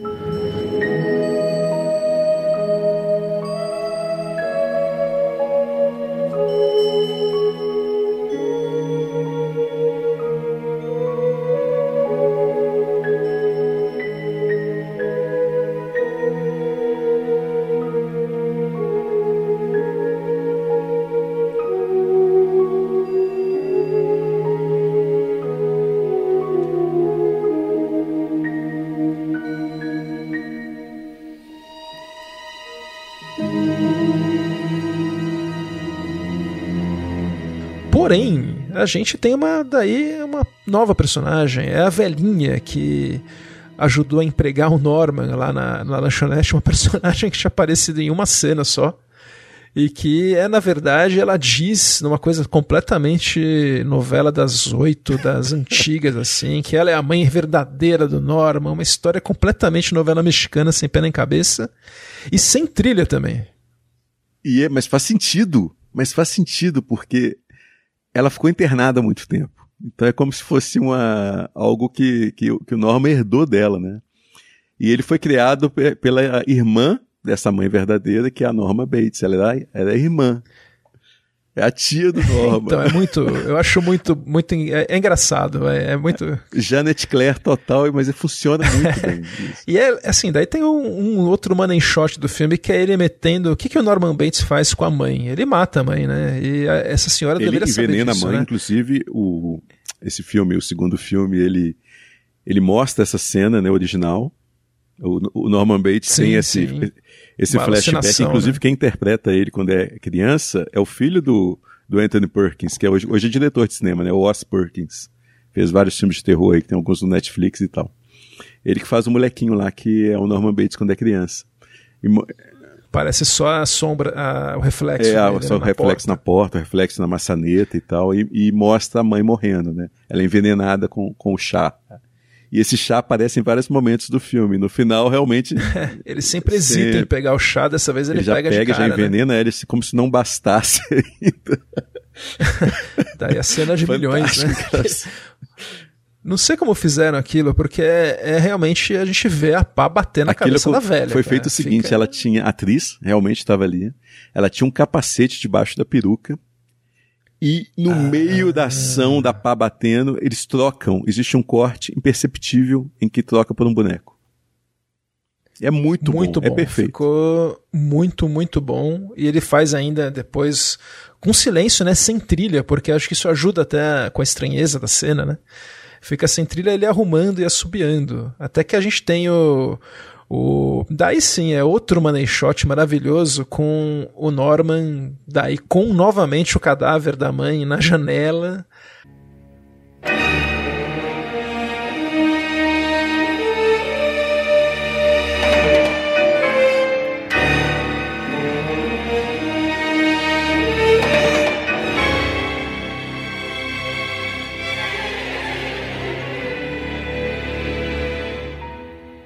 ele descendo a escada, assim, parando em frente à casa, né? Mas antes disso, quando a mãe tá chegando na casa, essa última mãe que aparece, eu acho que é o money shot também que fala assim, não, essa mulher é verdadeira, esse caso não é mentira, ela é, é verdadeira. Sim, ela subindo sim. na casa. Ela subindo, né? Nossa, aquilo é fantástico, aquilo eu acho é, tem, tem cenas muito bonitas, né, nesse filme. Eu acho que é uma fotografia e uma direção. Ele usa aqueles ângulos holandeses com a câmera meio torta, com um grande efeito, né? E coisas como, por exemplo, o Norman hesitar em pegar o chá antes, ele hesita em dar a chave do quarto 1 para para Mary quando Isso, o tempo todo que, que cita, né, o primeiro filme sem ficar copiando. É. Ah, os eu acho que é. Só uma é curiosidade, demais, esse ângulo holandês, eu lembro que eu estava vendo uma vez um comentário em áudio de um filme, agora não lembro qual filme que era. do, eu sei que era do Kenneth Branagh, e ele fala sobre a origem desse termo, o, o ângulo holandês. Ele fala que na verdade seria o, o ângulo alemão, porque é baseado no, no expressionismo alemão. Só que alguém interpretou errado o Deutsch com o Dutch. É, no inglês, exato. Ele explica isso. Aí ficou conhecido como ângulo holandês. Por conta de uma interpretação, de uma, de uma tradução errada, do Deutsch para o Dutch. Né? Alguém ouviu isso errado e começou. E ele faz um uso de estilo Brian De Palma, ele usa na hora certa o ângulo holandês. Porque se você usa o filme inteiro com o ângulo holandês, Total, ponto, e é legal né? que depois que passa a... esse momento, que o, o xerife já fez aquela explicação toda, né? O filme terminou. De repente aparece aquela cena da mãe subindo, chegando na casa novamente, assim, com aquele. Quase um. Aquele é, é fantástico. É lindo. E tudo terminando, né?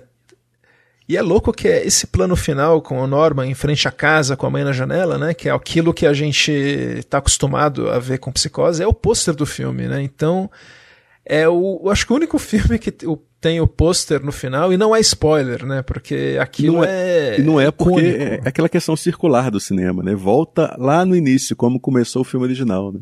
Sim. E vai acontecer tudo de novo. Então abre ainda a porta para um Psicose 3 que aconteceria.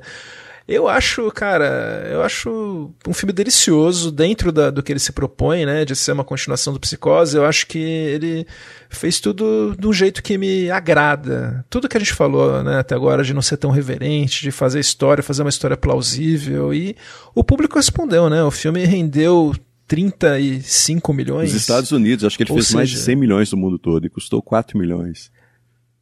É, ele foi um sucesso, tanto que teve o, o, o, Psicose 3, que foi dirigido pelo próprio Anthony Perkins, que daí eu acho que também fez uma coisa boa, que foi se, se distanciar do, do original. Eu gravei um episódio com o Maurício, do 3 é Demais, sobre o Psicose 3 e de ouvir eles falarem, melhorou a minha opinião sobre o filme e é um filme que eu ainda quero revisitar outra vez, porque eu gosto dele fazer uma coisa completamente eu, diferente. Eu não me lembro muito bem, eu lembro que essa, da sensação de ter, quando eu vi a primeira vez, eu lembro de ter achado o segundo bem melhor do que o terceiro.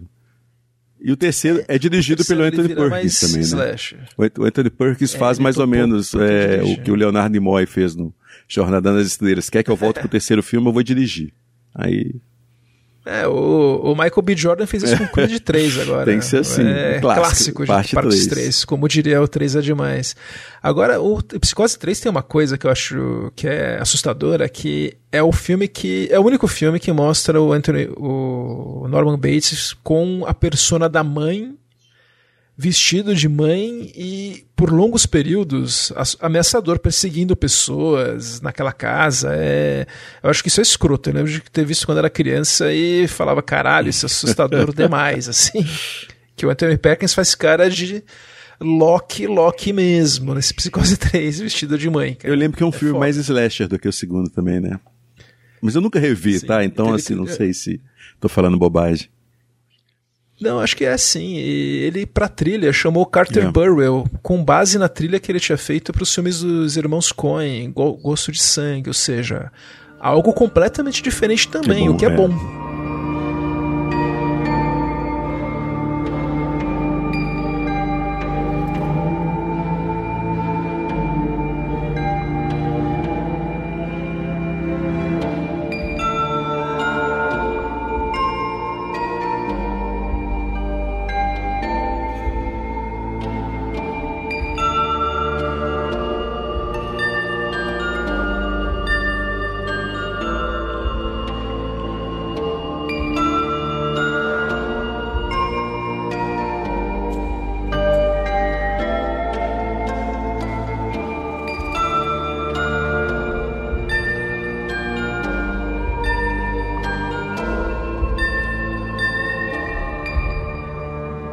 Psicose 4 foi horrível. Psicose né? 4 é do Mick Garris, né? Que tem roteiro do Joseph Stefani, que é o mesmo do primeiro filme. Eu lembro eu que eu vi na época também, mas cara. o Psicose 4 ele é bastante é, influente nessa série que teve recentemente, Bates Motel, não é isso?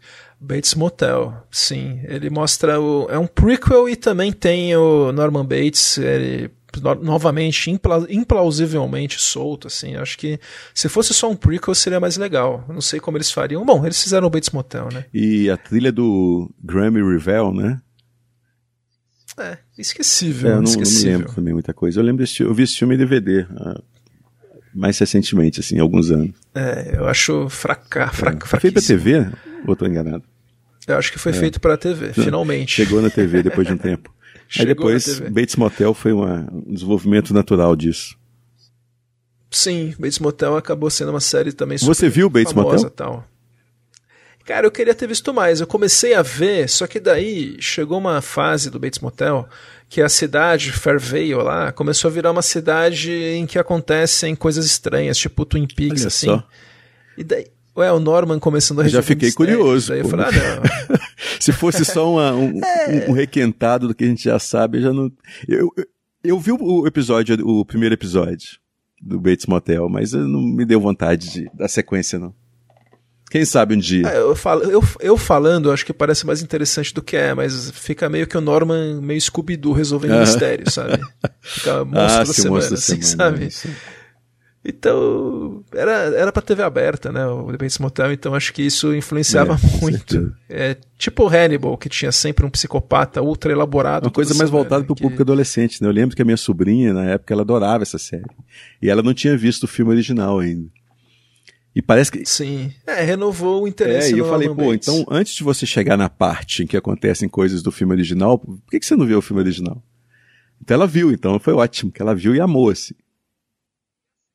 E a sexualidade do Norman, que, como eu falei, é um personagem super queer, nessa série fica mais também. Ele tem um, um, beijo gay numa, numa fase. Quem vive é o Fred Highmore, então, que também interpreta o personagem meio. meio. meio como é que chama? Eles falam que é um queer-coded. Queer-coded. Queer-coded. É como um personagem gay codificado, mais ou menos como a personagem da Layla uhum, no primeiro sim, sim. Psicose. Queer-coded. Tá lá, não tá claro, tá mas fica, DNA né? ali, né? É, tá lá nas entrelinhas. E cara, o Richard Franklin, ele, a carreira dele tomou um outro rumo. Com o sucesso do Psicose 2, ele acabou fazendo, como você falou, um outro filme com o Tom Holland, que é o Cloak and Dagger, Os Heróis Não Têm Idade, que que era um clássico da sessão da tarde na nossa época.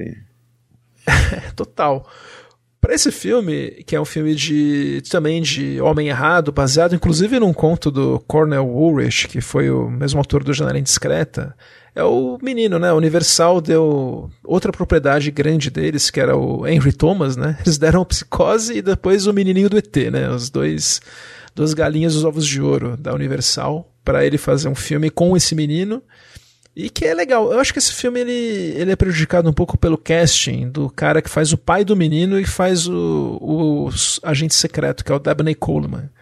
Eu acho que tinha que ser um cara mais astro, assim, Sim, papel, é, principalmente pela, pela parte agente secreto, né? O ator é muito bom, mas ele não convence tanto como agente secreto, assim. Eu concordo com você. É, para esse filme, ele chamou de novo o Brian May, que é o cara que tinha feito as trilhas dos filmes australianos dele. Vamos ouvir um trechinho do trabalho que o Brian May fez.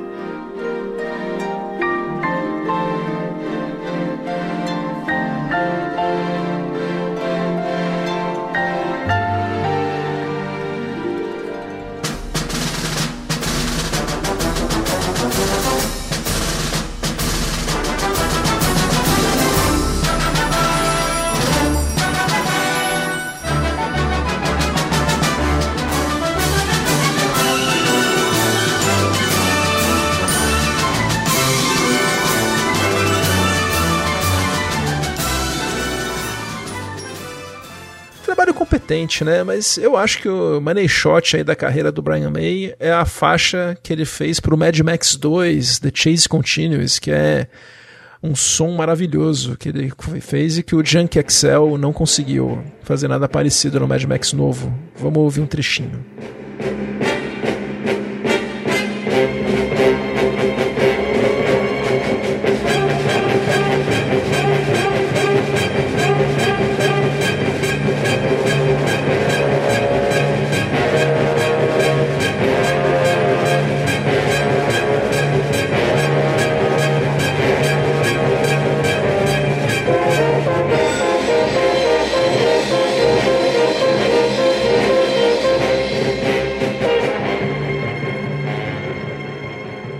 Sem querer abrir uma tangente, mas eu acho que esse filme novo do Mad Max ele é tão maravilhoso que ele merecia uma trilha especial, né? Que o, o Junkie Excel não deu.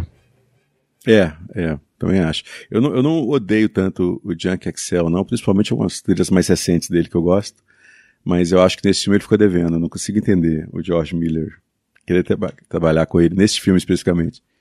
Mas no outro filme do George Miller que ele fez, o filme do, do Gênio, eu acho legal a trilha dele. Não sei se você gosta.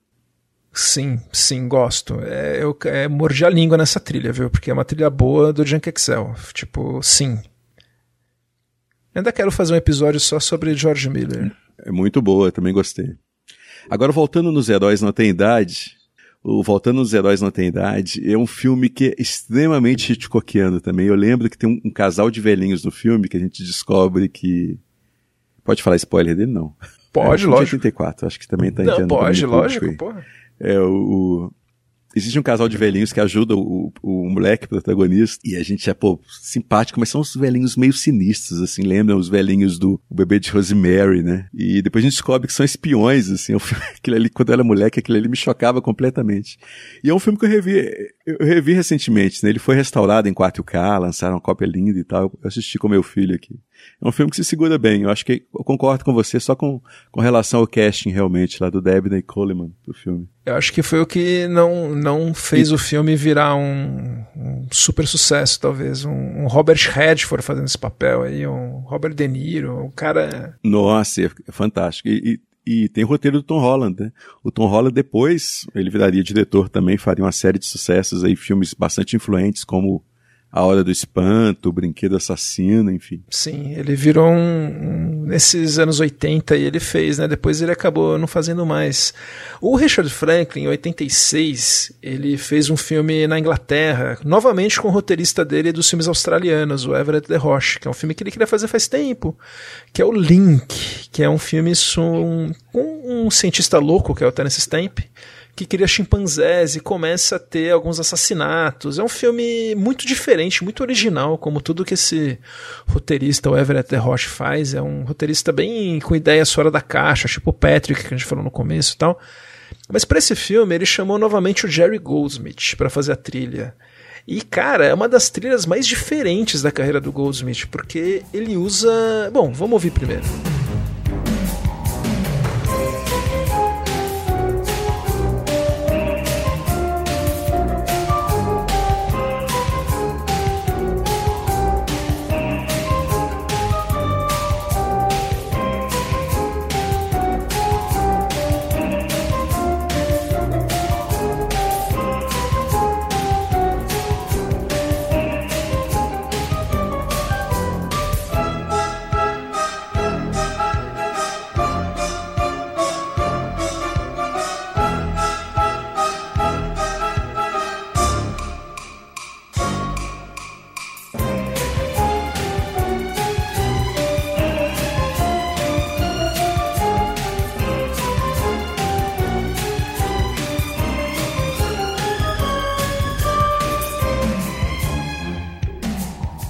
Choveu aqui é um misto de circense com eletrônico. É um filme difícil de você achar o tom e o Jerry tenta fazer alguma coisa diferente. E é uma vertente que estava muito alta na década de 80, nesses né, filmes de animais assassinos, assim, como se fosse vingança da natureza. Tinha muito filme disso, de macaco, de tudo que é bicho.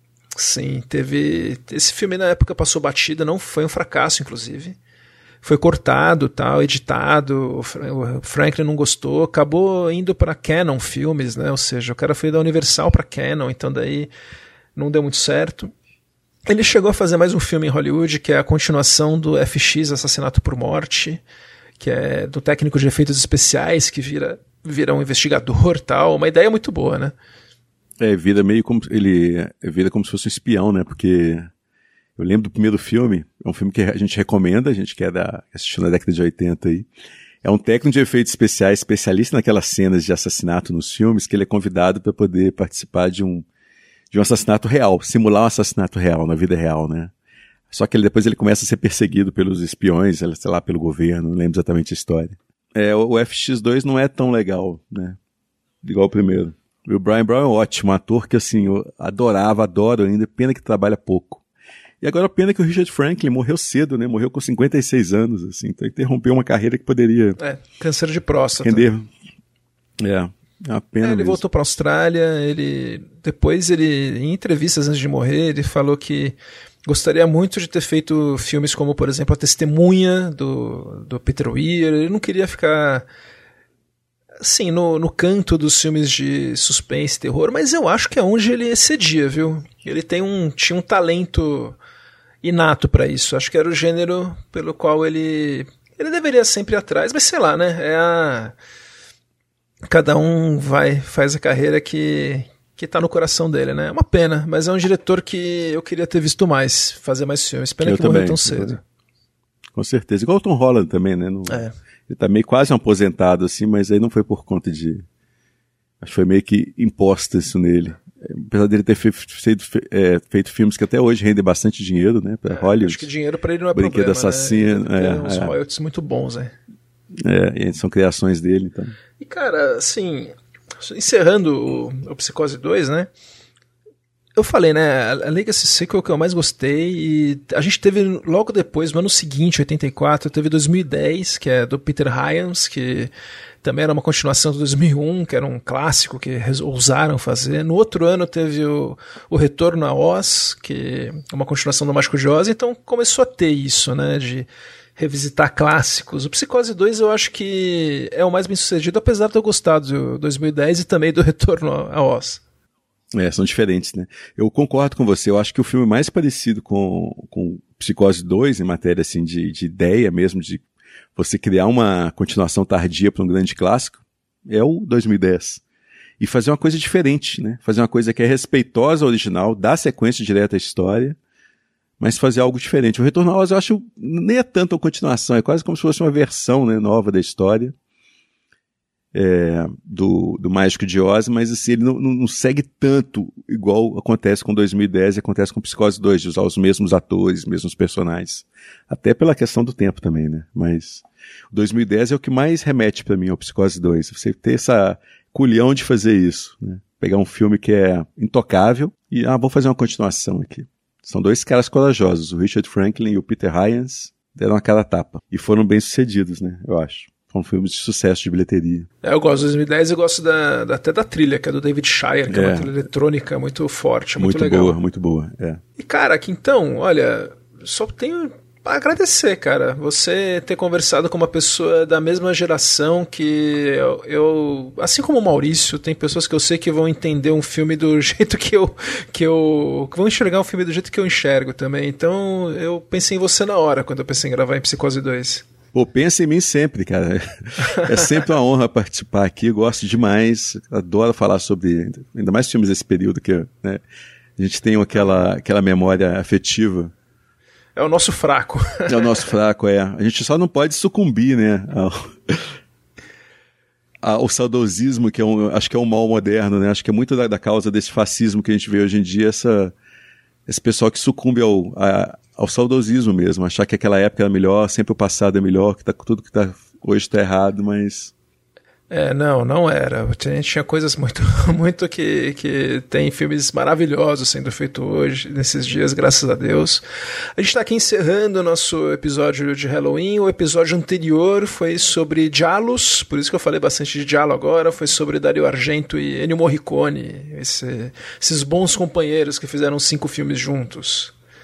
E o próximo episódio vai ser um Sociedade dos Compositores Mortos, que já está gravado. O spoiler é que teremos 2 horas e 20 de duração. Vai ser. Vai ser pros fortes esse aí, certo? bom demais, bom saber. Doido pra ouvir já. Beleza, aqui então. Eu vou deixar esse espaço aí para você se despedir, então. Então é isso, agradeço demais a participação aqui de novo, o, o- o Gustavo, o convite para participar aqui. Eu agradeço ao, ao ouvinte também, que ficou com a gente esse tempo todo ouvindo falar de Norman Bates. E espero retornar mais vezes. Está sempre convidado, convidadíssimo. Já vamos pensando no nosso filme trash do final do ano, hein, que é tradição já. Estaremos lá. E é isso que então, muito obrigado, viu? Eu vou me despedindo também dos ouvintes. Eu sou Gustavo Camargo. Um abraço, até a próxima. Tchau. Até.